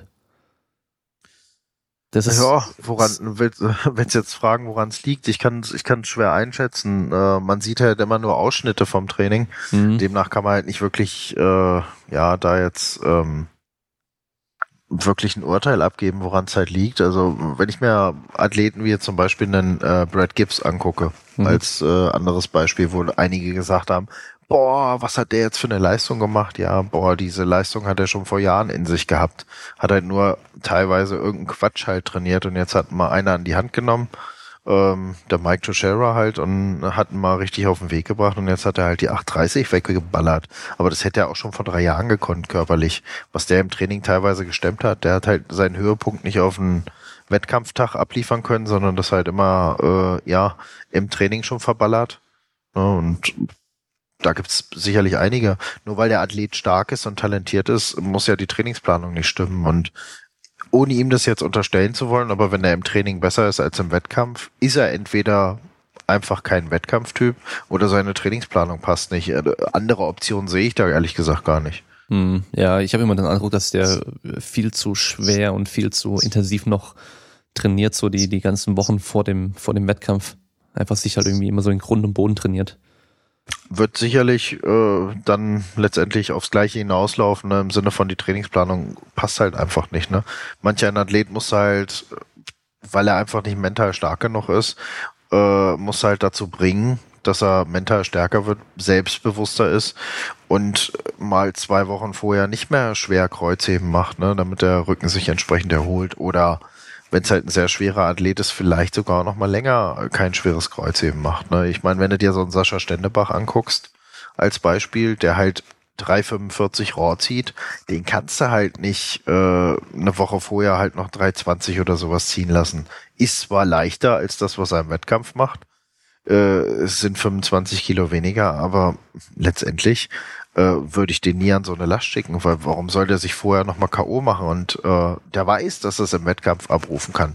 Der ist mental stark, aber andere Sportler sind es halt teilweise nicht und sie müssen halt gucken, kann ich jetzt in zwei Wochen tatsächlich äh, 315 ziehen? Oh, ich probiere lieber nochmal 310 im Training. Ja, und das macht dann einfach platt. Ob mhm. der Pete so ein Sportler ist, kann ich nicht einschätzen. Vielleicht erhofft er sich auch eigentlich wesentlich mehr, als er im Training macht und ist jedes Mal einfach überrascht, dass es halt im Wettkampf nicht geht. Vielleicht ist einfach die Einstellung anders. Wenn ich das richtig sehe, dann hat er, glaube ich, auch gar keinen wirklichen Trainer, der ihn betreut oder Trainingspläne schreibt. Der hat mal eine Zeit lang, glaube ich, bei irgendjemandem so ein bisschen trainiert, aber nur fünf Wochen und dann wieder sein eigenes Ding gemacht, ähm, weil er auf einmal mehr Umfang trainieren musste und weniger intensiv. Äh, das ist halt so ein Typ, der geht halt jedes Mal ans Limit irgendwie so. Ich kann mich halt nur an die Videos erinnern, als ich angefangen beim Trainieren, wo der in seiner in seinem in dem Keller von seinen Eltern vor den Waschmaschinen und dem Trockner, der die immer gelaufen sind, da halt Kreuzheben gemacht hat und voll ausgerastet ist. äh, das war natürlich äh, Entertainment pur und äh, auch motivierend als junger Typ, wenn man sich das anschaut, wie stark der dann war. Ähm, aber ja, ist wahrscheinlich nicht mehr zielführend langfristig. Und im Vergleich dazu der Sascha, der dann auf dein Training da voll vertraut, ähm, der hat dann auch so viel Vertrauen darin wahrscheinlich, dass er halt weiß, er muss jetzt nicht vorm Wettkampf noch so schwer heben und testen, was geht, sondern er weiß halt, es, es passt dann zum Wettkampf hin. Und das ist natürlich auch sehr, sehr wichtig, dass man das Vertrauen dafür dann hat. Ja, das muss der Sportler letztendlich erstmal entwickeln. Ne? Also ich sag mal, wenn du einen Wettkampf hast, du ziehst 300 als Beispiel und du trainierst halt ein halbes Jahr bis zu deinem nächsten Höhepunkt. Im Normalfall wirst du ja nicht schwächer. Im Normalfall solltest du ja wissen, du hast was getan, um besser zu werden. Also sollte, solltest du mindestens genauso gut sein äh, oder halt im Idealfall halt auch besser. Und äh, wenn du dann halt im Training aber diese 300 halt nochmal probierst, kann es durchaus sein, dass du dir dann die 3,7 oder die 3,10, die für den eigentlichen Wettkampf geplant sind, halt damit verbaut hast. Mhm. Ja, man unterschätzt auch, wie viel äh, Einfluss es dann hat auf die Leistungsfähigkeit, einfach wenn man so zu zu nah zum Wettkampf nochmal zu viel macht und sich halt einfach nicht mehr komplett ganz erholen kann. Ja, ich kann mich an eine Geschichte erinnern von äh, meinem ehemaligen Trainer halt, als ich angefangen habe, der Uwe Ahrens. Der hat früher hier bei uns in Peine in der Regionalliga im Gewichtheben gehoben. Und äh, der hat uns erzählt halt, die haben montags oder dienstags, haben sie nochmal versucht, ihre Anfangsversuche entsprechend zu reißen und zu stoßen und haben sich dann halt am Samstag beim äh, Liga-Wettkampf haben sich dann gewundert, dass das alles so schwer ist. Es war doch so leicht am Montag. Ja, wenn ich auf, auf meine Laufbahn als Athlet zurückblicke, da habe ich die gleichen Fehler auch gemacht. Ja, also, es ist bei vielen normal, ist ja auch nicht schlimm. Aber wenn du halt einen Coach hast, kann er dich vor diesen Fehlern halt äh, bewahren, ne? weil er sie selber vielleicht gemacht hat oder weil er sie mit anderen Athleten gemacht hat oder weil er sie einfach beobachtet hat. Ne? Es gibt aber auch Athleten, die kommen komplett ohne Coach klar und äh, haben einfach ein gutes Gefühl für ihren Körper. Also ich bin nicht der Meinung, dass jeder Powerlifter einen Coach braucht. Das definitiv nicht. Ich finde es auch schlimm, wenn man gezwungen wird, irgendein Coaching zu machen, weil man jetzt vielleicht im Nationalteam ist oder sowas. Das war nie meine Mentalität. Also wenn ein Athlet von mir mir gecoacht werden wollte im Nationalteam, habe ich das sehr gerne gemacht und denn ähm, also wenn der Bedarf da war, dann macht's ja auch Spaß, ne? Aber ich hätte, wäre nie auf die Idee gekommen, Athleten zu sagen, du musst jetzt das und das machen. Auch wenn ich der Meinung war, dass das vielleicht nicht optimal macht, dann hätte ich ihm halt gesagt, okay, ich glaube, wenn du das und das ändern würdest, ähm, dann äh, könntest du besser werden. Oder so in die Richtung wäre halt äh, mein Denken gewesen. Ähm, gibt aber Coaches, die halt sagen, nee, äh, die müssen halt meinen Plan trainieren und ansonsten kommen sie halt nicht ins Nationalteam. Das ist nicht meine Mentalität. Dahinter kann ich halt nicht stehen. Wobei ich halt auch Sportler hatte, wo ich sagen muss, die hätte ich nicht auf so ein Niveau gekriegt in der kurzen Zeit. Wie jetzt zum Beispiel Kevin Jäger. Der ist einfach im Equipment verrückt gewesen. Ich habe äh, den als äh, Jugendlichen im, ins Team geholt, weil er ein guter Bankdrücker war und äh, ich davon ausgegangen bin, von dem, was ich gehört und gesehen habe, dass der halt auch in der Kniebeuge und im Kreuzheben halt im Kommen ist. Und letztendlich war er jetzt auch bisher der stärkste, den wir in Deutschland hatten mit 1060 Kilo, die er ähm, 2016 gemacht hat in Orlando äh, zur Weltmeisterschaft der Aktiven, wurde Vierter, hat sich für die World Games qualifiziert und das halt noch als Junior. Ähm, ja, Bombenleistung und der hat als Jugendlicher hat er schon sich über 300 Kilo aufgelegt gehabt, als er noch 230 drücken konnte, hat er Hemd angezogen, Bänder von oben und und und, nur damit er die Last mal drauf hat, wo ich gesagt habe, Junge, mach mal langsam. Ähm, ja, letztendlich, ich hätte nie den auf 392,5 Kilo im Bankdrücken bekommen, weil ich als Trainer langfristiger denken würde. Ähm, oder denke, nicht nur denken würde, sondern langfristig denke und sage, okay, der Athlet muss halt in zehn Jahren gut sein, der muss nicht in drei Jahren gut sein. Und Kevin hat halt äh, ja den Willen gehabt, dass er halt sich für die World Games qualifiziert.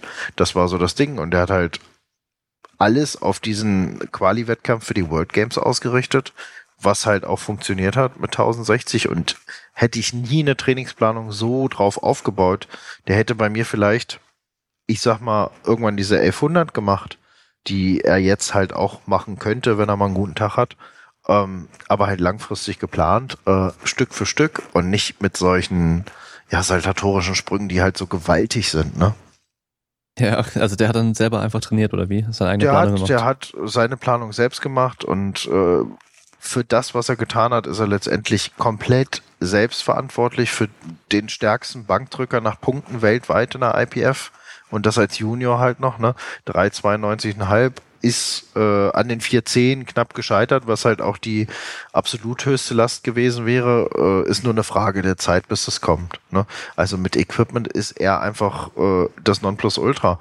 Und äh, da hat er für sich einen guten Weg gefunden. Und da muss ich auch sagen, da wäre ich jetzt als Coach für ihn also wenn er Fragen hatte, habe ich gerne auch immer Rat gegeben, aber ich wäre halt in dem Moment nicht förderlich gewesen für ihn. Und äh, so muss man halt auch sagen, es gibt Athleten, die kommen halt ohne einen Coach teilweise besser aus. Ja, wahrscheinlich aber trotzdem an die Minderzahl.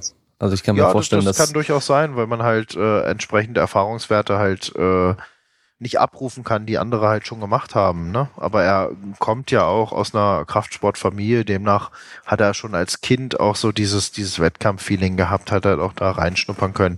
Es, er ist halt anders groß geworden mit der Sportart als die meisten heutigen Sportler.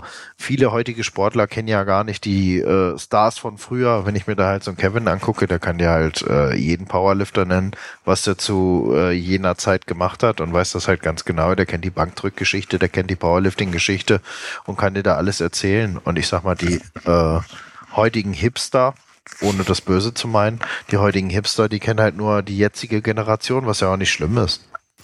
Ja, wo habe ich denn das letzte Mal erst gesehen? Ähm, was war denn das? Genau, das hat Zach Evanish bei einem Podcast erzählt und zwar, ähm, da war, glaube ich, Bill Kasmer bei ihm irgendwie im Gym und mhm. ähm, die haben da irgendwie so ein Seminar gemacht und irgendwas und dann kam da äh, einer von den Jüngeren äh, eben und hat dann irgendwie dann erstmal gefragt, wer das überhaupt ist. So, ja. Und wer Bill Kessmeyer ist, ja? Ja, genau. Okay, no. Ja. ja. Aber, aber es war ein Powerlifter, ja? Ja, ja. Geil. Ja, cool. Also, also, ich bin jetzt in der Story auch nicht so krass drin oder sowas, aber ähm, es gibt ja zum Beispiel die Dokumentation Power Unlimited. Die kennst du mhm. ja bestimmt auch. Mhm. Die finde ich zum Beispiel richtig cool. Die ist einfach echt cool anzuschauen. Da gibt da so einen schönen Überblick, so allgemein, was da so mal früher so ging, wie sich das ein bisschen entwickelt hat und so. Ähm, ja, aber man muss ja wahrscheinlich trotzdem nicht jetzt irgendwie die Geschichte in- und auswendig kennen, um da irgendwie den Sport zu machen und Spaß dran Ach zu haben, nein, vielleicht auch gut zu sein. Nein. Aber da merkt man einfach, wie verbissen der da halt ist und wie der diesen Sport einfach wirklich machen möchte und einfach sehr, sehr, sehr, sehr interessiert ist. Wobei so ein Bill Kessmeyer ne, ist ist halt im Prinzip der Arnold des Powerliftings, ne? Also den nicht zu kennen ist so wie beim Fußball Pelé nicht kennen. Irgendwie, ach, man, manchmal tut's halt weh, wenn dir halt so ein, so ein Rookie, so ein, so ein Hipster-Rookie mit seinen 200 äh, Euro Schuhen halt einfach sagt, ne, wer ist Bill Kessmeyer? Das, das tut im Herzen weh, sowas. Ja, das sind dann halt die, die Leute, die ja mit Fleisch und Blut dabei sind. Dann genau. ist es so, so, ah, was passiert mit dem Sport? Aber andererseits sobald ein Sport populärer wird oder halt generell irgendwas populärer wird, dann kommen halt auch viel mehr so Normalos damit rein, die halt das irgendwie nicht so richtig krass betreiben. Ist ja auch nicht schlimm. Ich find's geil, dass die Sportart wächst, aber manchmal denke ich mir halt, boah, äh, wie kann man halt mit so Scheuklappen halt letztendlich diesen Sport betreiben? Aber das zeigt halt auch, dass äh, du den Sport ähm, der ist ja sehr facettenreich. Ne? Und du kannst ihn halt ähm, einerseits als Leistungssport betreiben, kannst ihn aber auch andererseits als Hobby für dich selbst halt betreiben, wo du sagst, ich fahre auf einen Wettkampf, um wirklich nur eine Bestleistung für mich abzurufen, um das mal zu testen. Und mich interessieren letztendlich die Leistungen der anderen gar nicht oder gar die Leistung der äh, Heroes vor 30 Jahren. Ist ja nichts Schlimmes, auch wenn ich jetzt sage, es tut im Herzen weh. Letztendlich äh, tut tut's ja nicht weh, aber ähm, ist halt nur so ein komisches Gefühl, weil ich, weil, weil ich selber das Ganze halt ein bisschen, ja, ernster betrieben habe und für mich war halt immer keine Option, nur Breitensport zu betreiben. Ich wollte halt immer Leistungssport betreiben. Sei es halt damals zu meiner Kampfsportzeit äh, oder dann halt äh, später halt zur Kraftsportzeit. Für mich war es immer wichtig, auf Meisterschaften anzutreten und mich halt gegen andere zu messen. Mhm. Ich, äh, mir fällt jetzt gerade ein, ich kenne mittlerweile echt ein paar Leute, die in Fitnessstudios trainieren und die von sich sagen, sie machen Powerlifting, aber waren noch nie auf einem Wettkampf und haben auch keine Ambitionen, Wettkampf zu machen.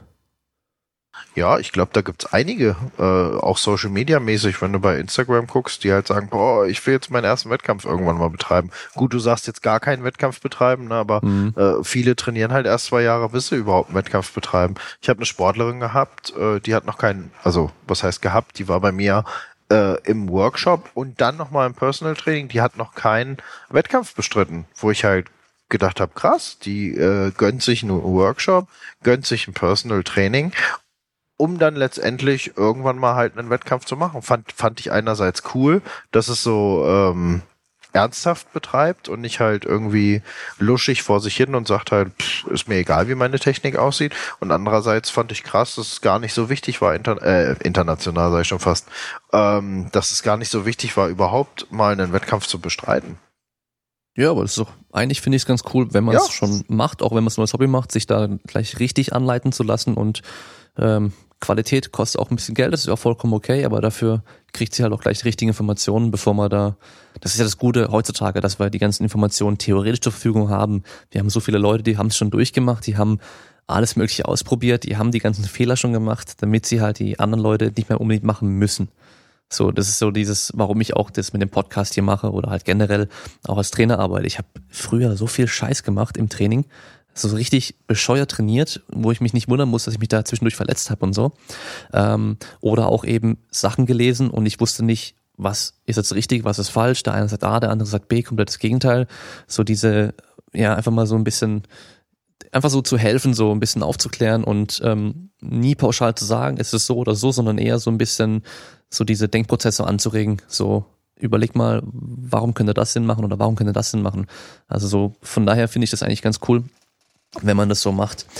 Aber ähm, wenn wir jetzt schon hier den ehemaligen Bundestrainer im Powerlifting äh, sitzen haben, sollte ich eigentlich auch für die ganzen Zuhörer, die jetzt ambitionierte Powerlifter sind, ähm, die vielleicht einen ersten Wettkampf noch vor sich haben oder schon vielleicht ein, zwei gemacht haben, aber noch ein bisschen mehr erreichen wollen, fragen, was sind so deine, was sind so Sachen, die dir auffallen bei Leuten, die das jetzt ähm, anfangen oder schon selber machen, aber noch nicht äh, professionell angeleitet werden, was sie in der Trainingsplanung falsch machen und was sie bei den drei Wettkampfübungen in der Regel so falsch machen, so die häufigsten Fehler, die dir da auffallen?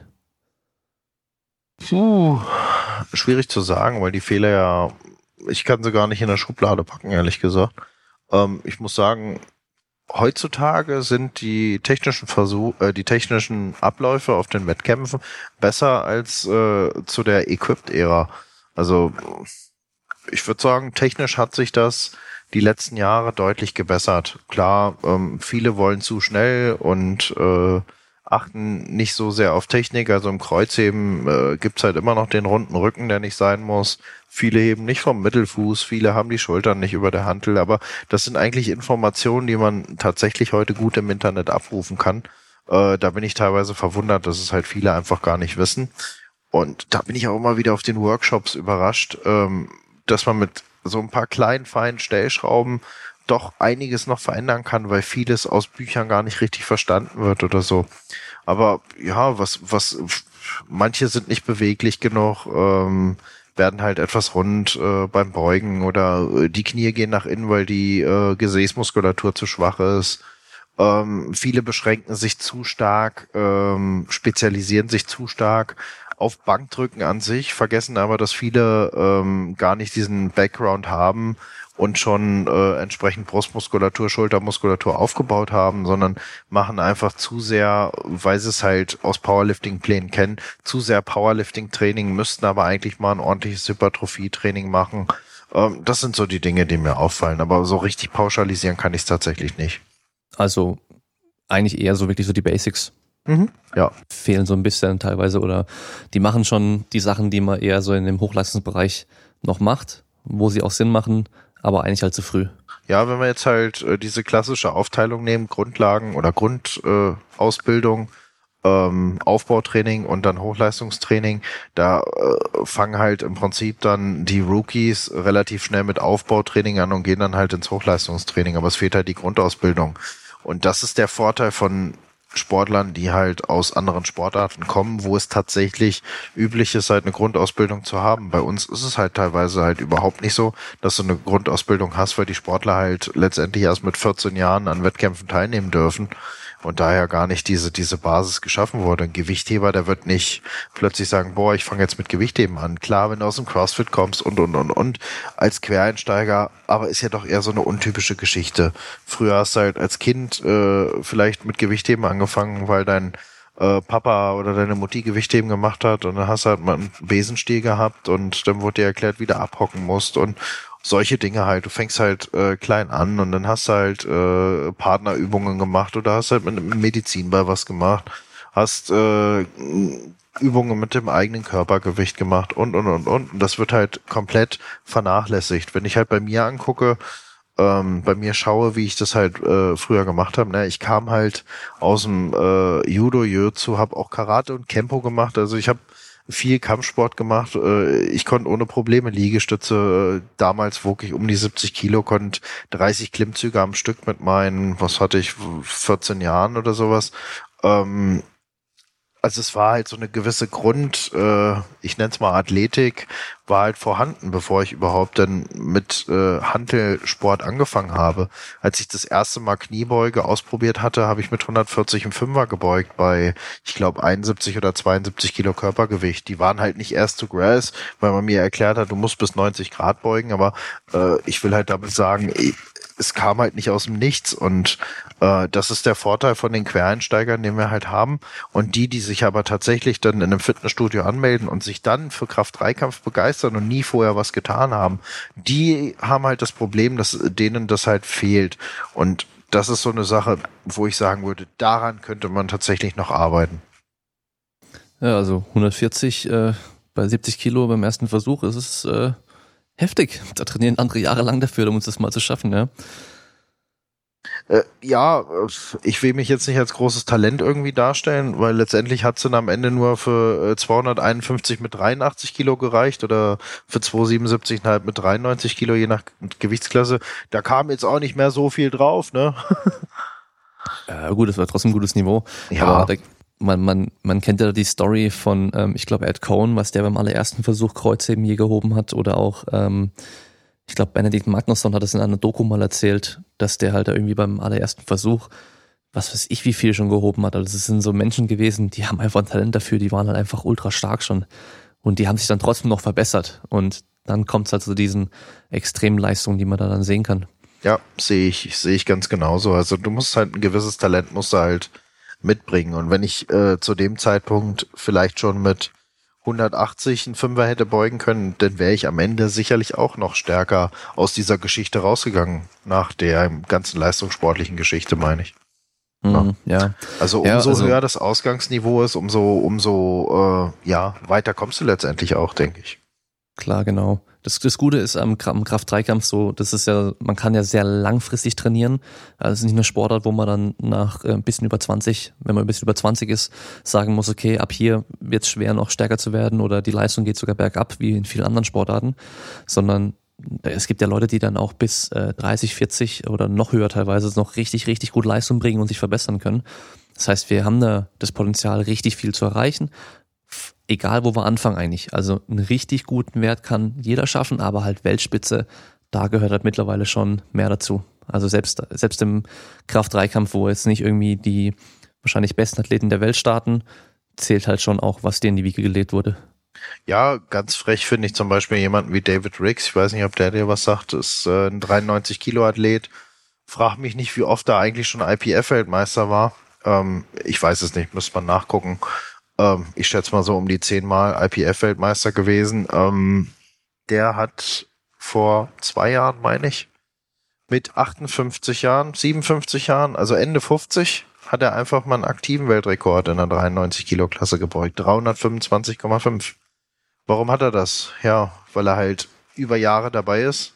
Wie, wie du halt sagst, kann man halt auch im hohen Alter, klar, es ist ein Ausnahmetalent. Wahrscheinlich hätte er in jungen Jahren äh, noch mehr geschafft, wenn er die entsprechenden Trainingsjahre drauf hatte. Also es, es gibt halt einfach Ausnahmen, da kannst du machen, was du willst, da kommst du halt einfach nicht hin auf das Niveau. Ja, das ist schon krass. Und kennst bestimmt auch die Videos manchmal, die man da irgendwie aus den amerikanischen Highschools oder Colleges sieht, wenn die äh, Footballspieler da alle zusammen in, im Kraftraum sind und einer dann an der Langhantel steht, Kniebeugen macht und alle anderen stehen drumherum und jubeln den an. Mhm. Und dann, dann liest du irgendwie, der ist irgendwie 16 oder 17 und macht dann da äh, 500 Pfund auf acht Wiederholungen oder sowas. Einfach mal so, ohne Gürtel, ohne Kniebo Kniebandagen oder, oder, oder Stulpen oder sonst irgendwas, mit, mit irgendwelchen Jogging-Schuhen.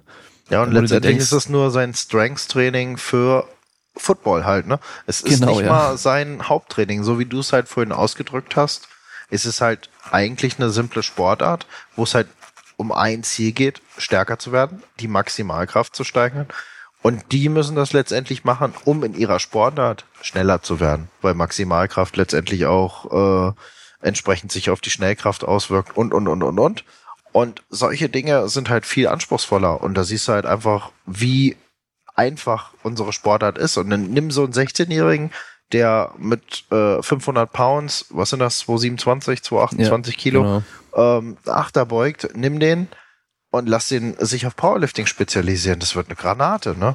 Aber mhm. solche, solche, solche Talente findest du halt eher selten in Deutschland, auch meiner Meinung nach durch die vorhandene Vereinsstruktur äh, durch die nicht vorhandene Struktur an den Schulen, also wenn du halt guckst und äh, du hast jemanden halt an der Highschool, äh, der trainieren kann, der fürs Ringen Kraftsport machen kann, der für Football Kraftsport machen kann, der einfach die Möglichkeit hat, in den Kraftraum zu gehen mit Langhanteln, der gut ausgestattet ist, dieser Kraftraum und ein Football-Coach da ist, der ihm entsprechend sagen kann, so sieht eine Kniebeuge aus, weil ganz so verkehrt werden die es die nicht machen lassen ähm, ist eine andere Grundlage, als wenn du hier zur Schule gehst. Äh, du machst dein Geräteturn, machst Leichtathletik und Schwimmen, äh, hast deine Bundesjugendspiele, äh, kriegst deine Ehren- oder Siegerurkunde und äh, letztendlich war es das an sportlicher äh, Grundausbildung in der Schule. Das ist irgendwie äh, ganz was anderes als in den Staaten. Und ich glaube, dadurch hast du halt in Amerika so viele Powerlifter, die letztendlich den Weg vielleicht über die Highschool halt gefunden haben, die halt gemerkt haben, ah, oh, Football, ich werde da nie irgendwie äh, ein Stipendium kriegen fürs College über Football. Hm, na, dann kann ich mich auch auf was konzentrieren, was mir einfach nur Spaß macht und dann landen sie halt beim Powerlifting. Ja, selbst da gibt's ja teilweise so Highschool Powerlifting Meets und sowas, dass die dann einen Powerlifting Club auch haben und dann da auch Wettkämpfe veranstaltet werden. Also das heißt, die machen statt Sportunterricht dann Powerlifting. Ja, cool, ne? Das ist halt schon äh, gut generell das System dort mit, mit, mit dem Sport und der Schule und wenn es gut läuft, kriegst du ein Stipendium und sparst da sehr viel Geld und kommst auf ein gutes College, wenn es gut läuft. Das ist natürlich auch ein großer Anreiz, dass man da halt da ja, ein bisschen mehr hinten dran ist, auch die Eltern vielleicht am Anfang ein bisschen mehr investieren, wenn man da Potenzial sieht bei dem, bei dem Kind, dass man sagt, okay, wenn der jetzt noch ein bisschen extra Training macht in seinen jüngeren Jahren, dann kann der vielleicht mal später kriegt ein Stipendium fürs College und wenn es richtig gut läuft, kommt dann die NFL rein und wird ein Arsch voll Geld verdienen. Das ist natürlich immer so ein Ansporn auch. Und äh, bei uns, ja, was, was kannst du groß machen? Gehst in den Verein, zahlst deine paar Euro pro Jahr äh, Vereinsmitgliedschaft, je nachdem, welche Sportart du machst und ähm, kannst vielleicht hier und da mal einen Wettkampf machen und wenn du keinen Fußball spielst, dann kriegst du halt auch kein Geld, außer halt noch vielleicht ja, was gibt's noch an großen Sportarten, wo noch groß Geld, groß Geld verdienst? Es gibt vielleicht Tennis und Golf, wo noch Geld drinsteckt, aber die haben es wahrscheinlich schon vorher. Die brauchen es nicht mehr verdienen und äh, sonst sieht's halt echt eher mau aus. Ja. Kann ich ja. einfach nur Job sagen. Ist so. Ähm, gut, ähm, was können wir jetzt noch machen, um Powerlifting in Deutschland irgendwie größer zu machen, besser zu machen, um da ähm, irgendwie eine Struktur zu schaffen. Du machst es jetzt schon mit deinen Trainerausbildungen auch. Also ähm, wo siehst du da noch Potenzial? Was kann man da noch tun? Also ich glaube, es müssen sich entweder Vereine oder noch besser sogar Fitnessstudios entwickeln, die sich halt auf Powerlifting spezialisieren. Ich glaube, es müssen an einem Standort möglichst viele gute Powerlifter trainieren. Das pusht sich. Das ist das, was wir jetzt über Westside vorhin angesprochen haben. Und wenn ich so halt an meine Anfänge äh, mich erinnere, da war halt immer der Alex Hoffmann da, damals halt stärkster deutscher Beuger zu dem Zeitpunkt in der 125 Kilo Klasse, konnte 385 in der Klasse beugen. Äh, als ich da angefangen habe, war der 18 und hat schon 320 gebeugt. Also war in seinem ersten Juniorenjahr, wurde in dem Jahr halt 19 und er hat halt mit 270 Raw 5er gebeugt. Da war das für mich kein Ding, dass ich dann relativ schnell mich auf 220 5er hochgearbeitet habe. Weil es halt mhm. einfach, ja, ich war doch nicht der Stärkste im Raum, ist doch nichts Stimmes. Da hat man den Mario Pagel, der konnte 210 drücken mit, äh, ich meine, um die 110 Kilo Körpergewicht ja, hast halt keine Angst vor 160 Kilo gehabt. Warst halt, warst halt, ja, der Lappen dort, auf gut Deutsch. Ne? Man hat zwar, man wurde gefördert, man war gut, das haben sie einen auch halt spüren lassen, aber du hast halt gemerkt, es geht besser, es geht stärker, ähm, man hat sich nicht vor Lasten gefürchtet. Und ich denke, du brauchst diese Struktur von vielen Kraftsportlern, die vereint etwas tun. Dann glaube ich, dass, dass der Kraftsport weiter vorangeht. Ähm, ich könnte mir vorstellen, dass es halt durch diese, diese ähm, Social Media Geschichte halt vorangeht. Ich kann mir auch vorstellen, dass es durch Sachen wie jetzt Insanity, ähm, Team Insanity, die halt ähm, Meisterschaften oder Wettkämpfe schaffen, bei denen Stimmung ist, dass es halt durch solche Sachen halt wirklich gepusht wird. Ich glaube, dieses, dieses Verbandsunabhängige ist etwas, was halt stark im Kommen ist und äh, für eine breite Basis in unserer Sportart halt sorgen wird. Mhm. Ja, zu dem Punkt mit ähm, der Schwächste im Raum sein oder nicht der Stärkste im Raum sein, da, da, da hast du auch einfach gesehen, was halt auch möglich ist und es war auch dann normal für dich, dass man sieht, dass jemand da 300 beugt oder sonst irgendwas passiert. Und wenn du im normalen Fitnessstudio bist, dann, wenn du da mal über 100 Kilo was machst, dann ist immer gleich schon so, wow, äh, krass und so, ja, ähm, auch wenn es halt überhaupt nicht krass eigentlich ist, aber man kennt halt den Vergleich dann nicht. Und ähm, ja, unabhängig vom Verein dann trainieren. Ich, ich sehe jetzt die ganzen Fitnessstudios bei mir in der Umgebung hier. Da hat jetzt jedes Fitnessstudio mittlerweile mehrere Power Racks, die haben Plattformen und ähm, Bumper Plates, wo man auch mal Kreuzheben schwer machen kann. Ähm, da, da, die Möglichkeiten sind mittlerweile immer, immer mehr da, dass man eigentlich richtig trainieren kann an vielen verschiedenen Orten.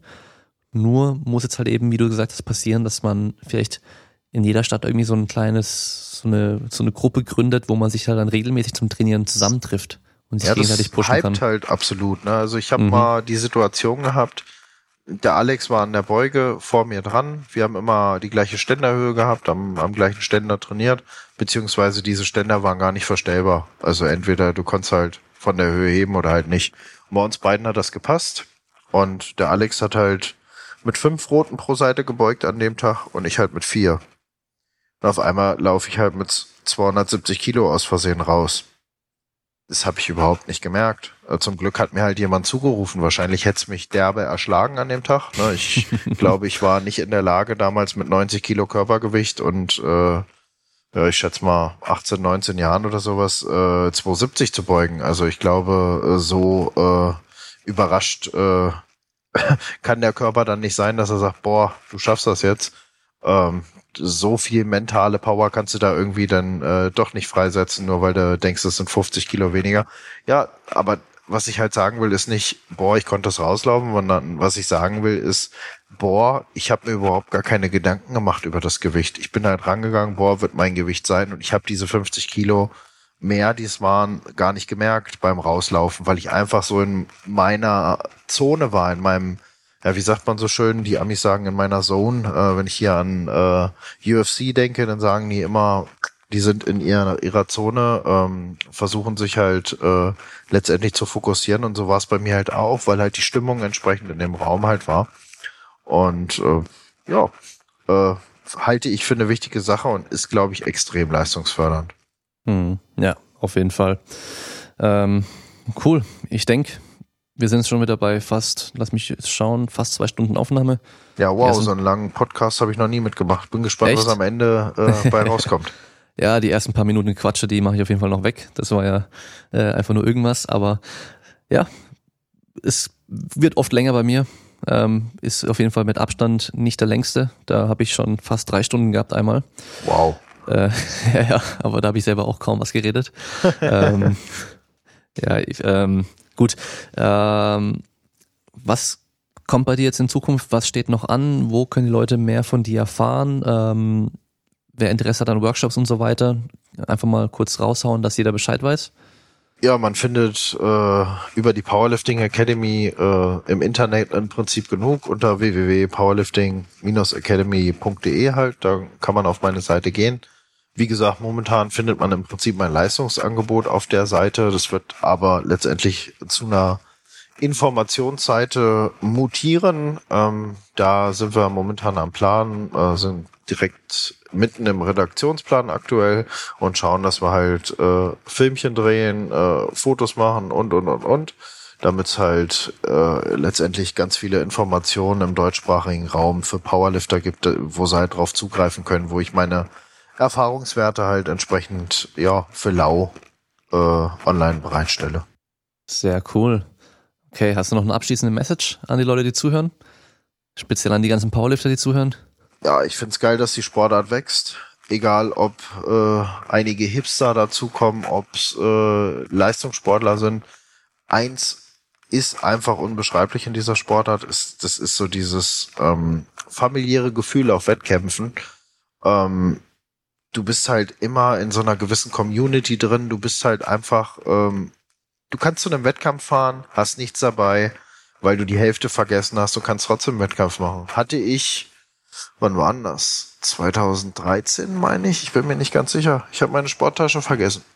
Ich bin auf eine Meisterschaft gefahren und habe die äh, mir äh, schön zurechtgelegt, aufs Bett gestellt, äh, musste die einpacken, habe aber vergessen, die einzupacken, habe irgendwie nur eine Tüte mitgeschleppt statt meiner Sporttasche und stand beim Wettkampf da, als ich zur Waage ging und dachte mir, what? Gibt's doch gar nicht. Also, wie gesagt, da habe ich äh, die Sportart 13 Jahre betrieben. Ich meine, es war 2013, kann auch 12 gewesen sein, bin mir nicht sicher. Also 12, 13 Jahre habe ich die Sportart betrieben und hab, bin zu einem Wettkampf gefahren, war halt Raw. Ähm, brauchst du eh nicht so viel Equipment. Früher hätte ich wahrscheinlich noch genauer geguckt und äh, gesagt, okay, hab äh, zwei Paar Kniebandagen dabei, äh, zwei Paar Hemden, habe ich meinen Kreuzheberanzug in der und der Größe mit meinem Kniebeugeranzug in der und der Größe und da war es halt ein Raw-Wettkampf. Ja, meine Schuhe sind drin, T-Shirt ist drin und los geht's. Ja, und dabei habe ich die Tasche vergessen. Und ja, weil aber jeder irgendwie jeden kennt auf eine gewisse Art und Weise oder für jeden da ist, ähm, war es überhaupt kein Problem. Hab mir von dem Anzug geliehen, vom nächsten habe ich mir lange Socken geliehen, vom nächsten Babypuder. Ja, und dann war ich da bunt eingekleidet und äh, ja, hab äh, den Wettkampf mitgemacht. Lustigerweise war das einzige Shirt, was ich äh, sportlich mit hatte, ein Superman-Shirt. Also musste ich da mit einem Superman-Shirt auf die Bühne gehen und dachte so, oh Gott, oh Gott, wie läufst du hier eigentlich rum? Aber es war spaßig. Letztendlich konnte ich drüber lachen und meine Sportler auch, die mir letztendlich die äh, Sachen geliehen haben. ja, sehr cool. Also ja. das Geile an dem Sport ist einfach diese Gemeinschaft und das ist einmalig, kenne ich in keiner anderen Sportart. Und das ist egal, ob du Anfänger bist, ob du äh, fortgeschrittener bist oder ob du elitärer Heber bist. Die meisten elitären Heber sind halt auch für Anfänger da und das ist einfach geil. Geiler Sport. Ja, kann ich nur bestätigen. Es ist eher so ein Miteinander statt ein Gegeneinander. Ja, absolut. Okay, das war auf jeden Fall ein sehr schönes Abschlusswort. Dann danke ich dir erstmal für die Zeit. Sehr gerne. Und ähm, ich mache wie immer deine ganzen Informationen, also deine Verlinkungen zur Webseite, Instagram und so weiter, kommt alles in den Post mit rein. Können sich dann alle von da aus dann angucken. Und wir hören uns alle beim nächsten Mal. Ciao. Mach's gut. Tschüssi.